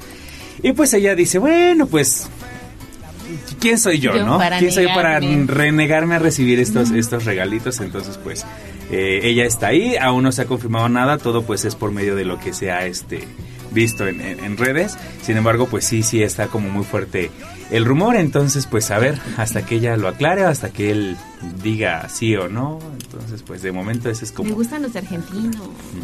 El otro era también argentino, ¿no? Eh, El primero con el que duró Ah, el de la Rúa. Ajá. De la Rúa, Sí, sí, sí, está bien. Yo creo que sí tienen ahí un, un este, un tema. Pero pues bueno, a lo mejor es como, le gusta el acento. ¿Qué tal lo le ves? gusta tomar mate. ¿Qué tal lo ves? Pues está simpático. No es- Tiene ajá, tiene sí, algo. Sí, tiene un no sé qué, qué, qué sé yo. Exacto, coincido. sí, a ver. Oigan, quien ya ¿Qué salió a dar eh, declaraciones fue Alejandra Guzmán. Ah, sí, es lo que vi. A lo de la salud de, de Silvia. Silvia. Comenta que sí, ¿no? Los rumores a final de cuentas sí fueron ciertos. Este sí fue hospitalizada. Desde el jueves 21 estuvo internada y que ingresó al nosocomio por influenza. O sea, pasó Navidad en el hospital. Ajá, pasaron Navidad y que, bueno, ella comentaba que en- al final de la entrevista que dio que sí, que no creyeran todo lo que los medios decían, sino que esperaran precisamente pues noticias a través de los medios oficiales como son ellos, su familia, ¿no? Pero que sí, que sí fue la información filtrada, sí fue correcto, sin embargo pues fue manejada de otra manera, ya que bueno, sí, fue directamente por influenza, se le complicó un poquito por el tema de que bueno, no podía respirar, sin embargo por eso fue que le ingresaron. Está bien, está estable, nada delicado y nada de qué preocuparse. Pero, pues sí, como lo mencionas, pasaron Navidad en, en el hospital, toda la familia se reunió ahí, el médico pues eh, está pensando ya en posiblemente darla de alta para que el 31 pues Claro. la pasen en, en casa. El diagnóstico es bueno. Ella, este, Alejandra comentó que pues eh, ella está avanzando rápidamente, realmente pues ya está como logrando respirar ya sin el, sin el respirador y pues que ya tiene Qué mucha bueno. fe de que, de que salgan adelante. Qué bueno que va bien. Pues sí, incluso comentaba lo que lo que dijo este Juan José, dice Juan José nos marcó, este, habló con mi mamá y pues sí, o sea, le dijimos que estaba todo estaba tranquilo, que todo estaba bien. Entonces lo que él declaró pues fue cierto, o sea, sí habló con este con Silvia, lo que lo que dijo ante los medios pues sí sí era cierto, sí era verdad de que pues estaba dentro de lo que cabe bien. Sin embargo, bueno, pues hay otras versiones pues en la que la vinculaban que, que no, que, que este que ya tenía problemas respiratorios, que estaba entubada y o sea, lo alarga, lo alarmaron, ¿no? Entonces, pues piden al, al público pues no no caer en esta en este tipo de, de noticias, ya ellos serán quienes darán pues la nota y santo y seña de, de esto, ¿no? Entonces, pues de momento todo lo que lo que pues ha Ujú. salido pues, Todavía anoche leí que Gustavo Adolfo Infante había revelado que ya incluso había visitado en el hospital un sacerdote Silvia Pina. Ah, te No, o sea, no sí, es no, posible. ya es como Ajá. mucho, ¿no? Entonces sí, sí, lo que dijo Alejandra, que fue precisamente también ayer, pues dijo, no, o sea, pues todo lo, es la visita de, de todos, ¿no? Lo normal. pendiente, sí, sí, no, imagínate, ya la quieren hasta hasta desociar a la Ya pobre. hasta los santos óleos le dieron. Pues sí, digo, a final de cuentas, pues sí, como, como lo hemos mencionado antes, ¿no? La edad que, que ya que, que tiene, pues sí es como, pues bastante chequeo de, de, de rutina, Sí. ¿no? De que pues todo esté funcionando bien, te esté trabajando en orden, pero pues ya tanto así como para decir, ay, no, No pues ya. exageren. Sí, sí, sí, sí. Quien ahorita anda en, en, en revuelo este, es Ángel Aguilar, ya que en su nuevo video que se llama Ajá. She Knows She Got It, ay, es que ahora ya está incursionando en, en, el- en En la música inglés. en, en inglés. Luce un, un, un atuendo, ah, por aquí No tengo la, foto. ¿Y ya lo escuchaste? Eh, Mm. Pero pues sí está, está, mira, no ¿Sí está es como, como... para bailar ahorita el 31? No, pues, ok. ajá, no. Pero nada más ve- de- en, en la- en las fotos que, que circulan ya en internet, se le ve una, una super cinturitititita, que es por lo que mu- está causando revuelo, porque dicen, no, es que se ve muy bien. Digo, ya no sale con los típicos vestidos este regionales.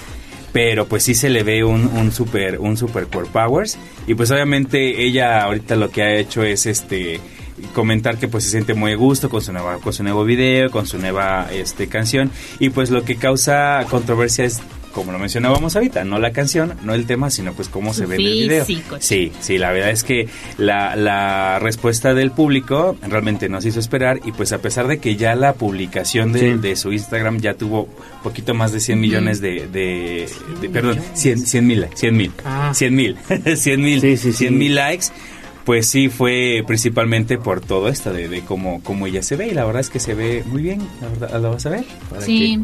Ángela Aguilar. A ve ver. nada más o sea Yo creo que también es el corte del vestido, aunque, ay, no sé por qué. Sí, sí, sí. Este.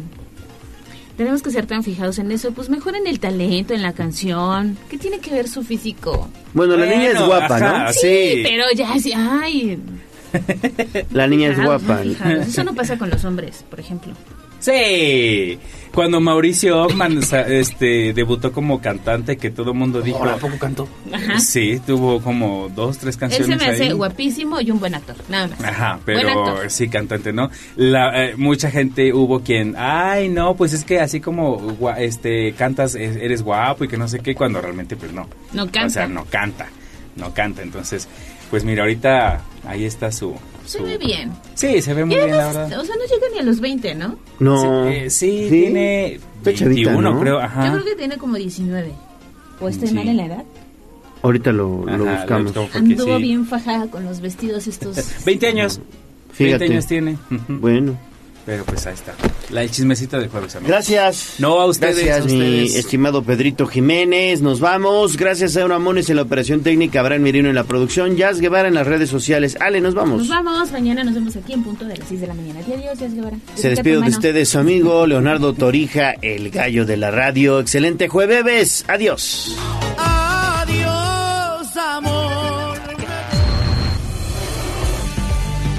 Aquí terminamos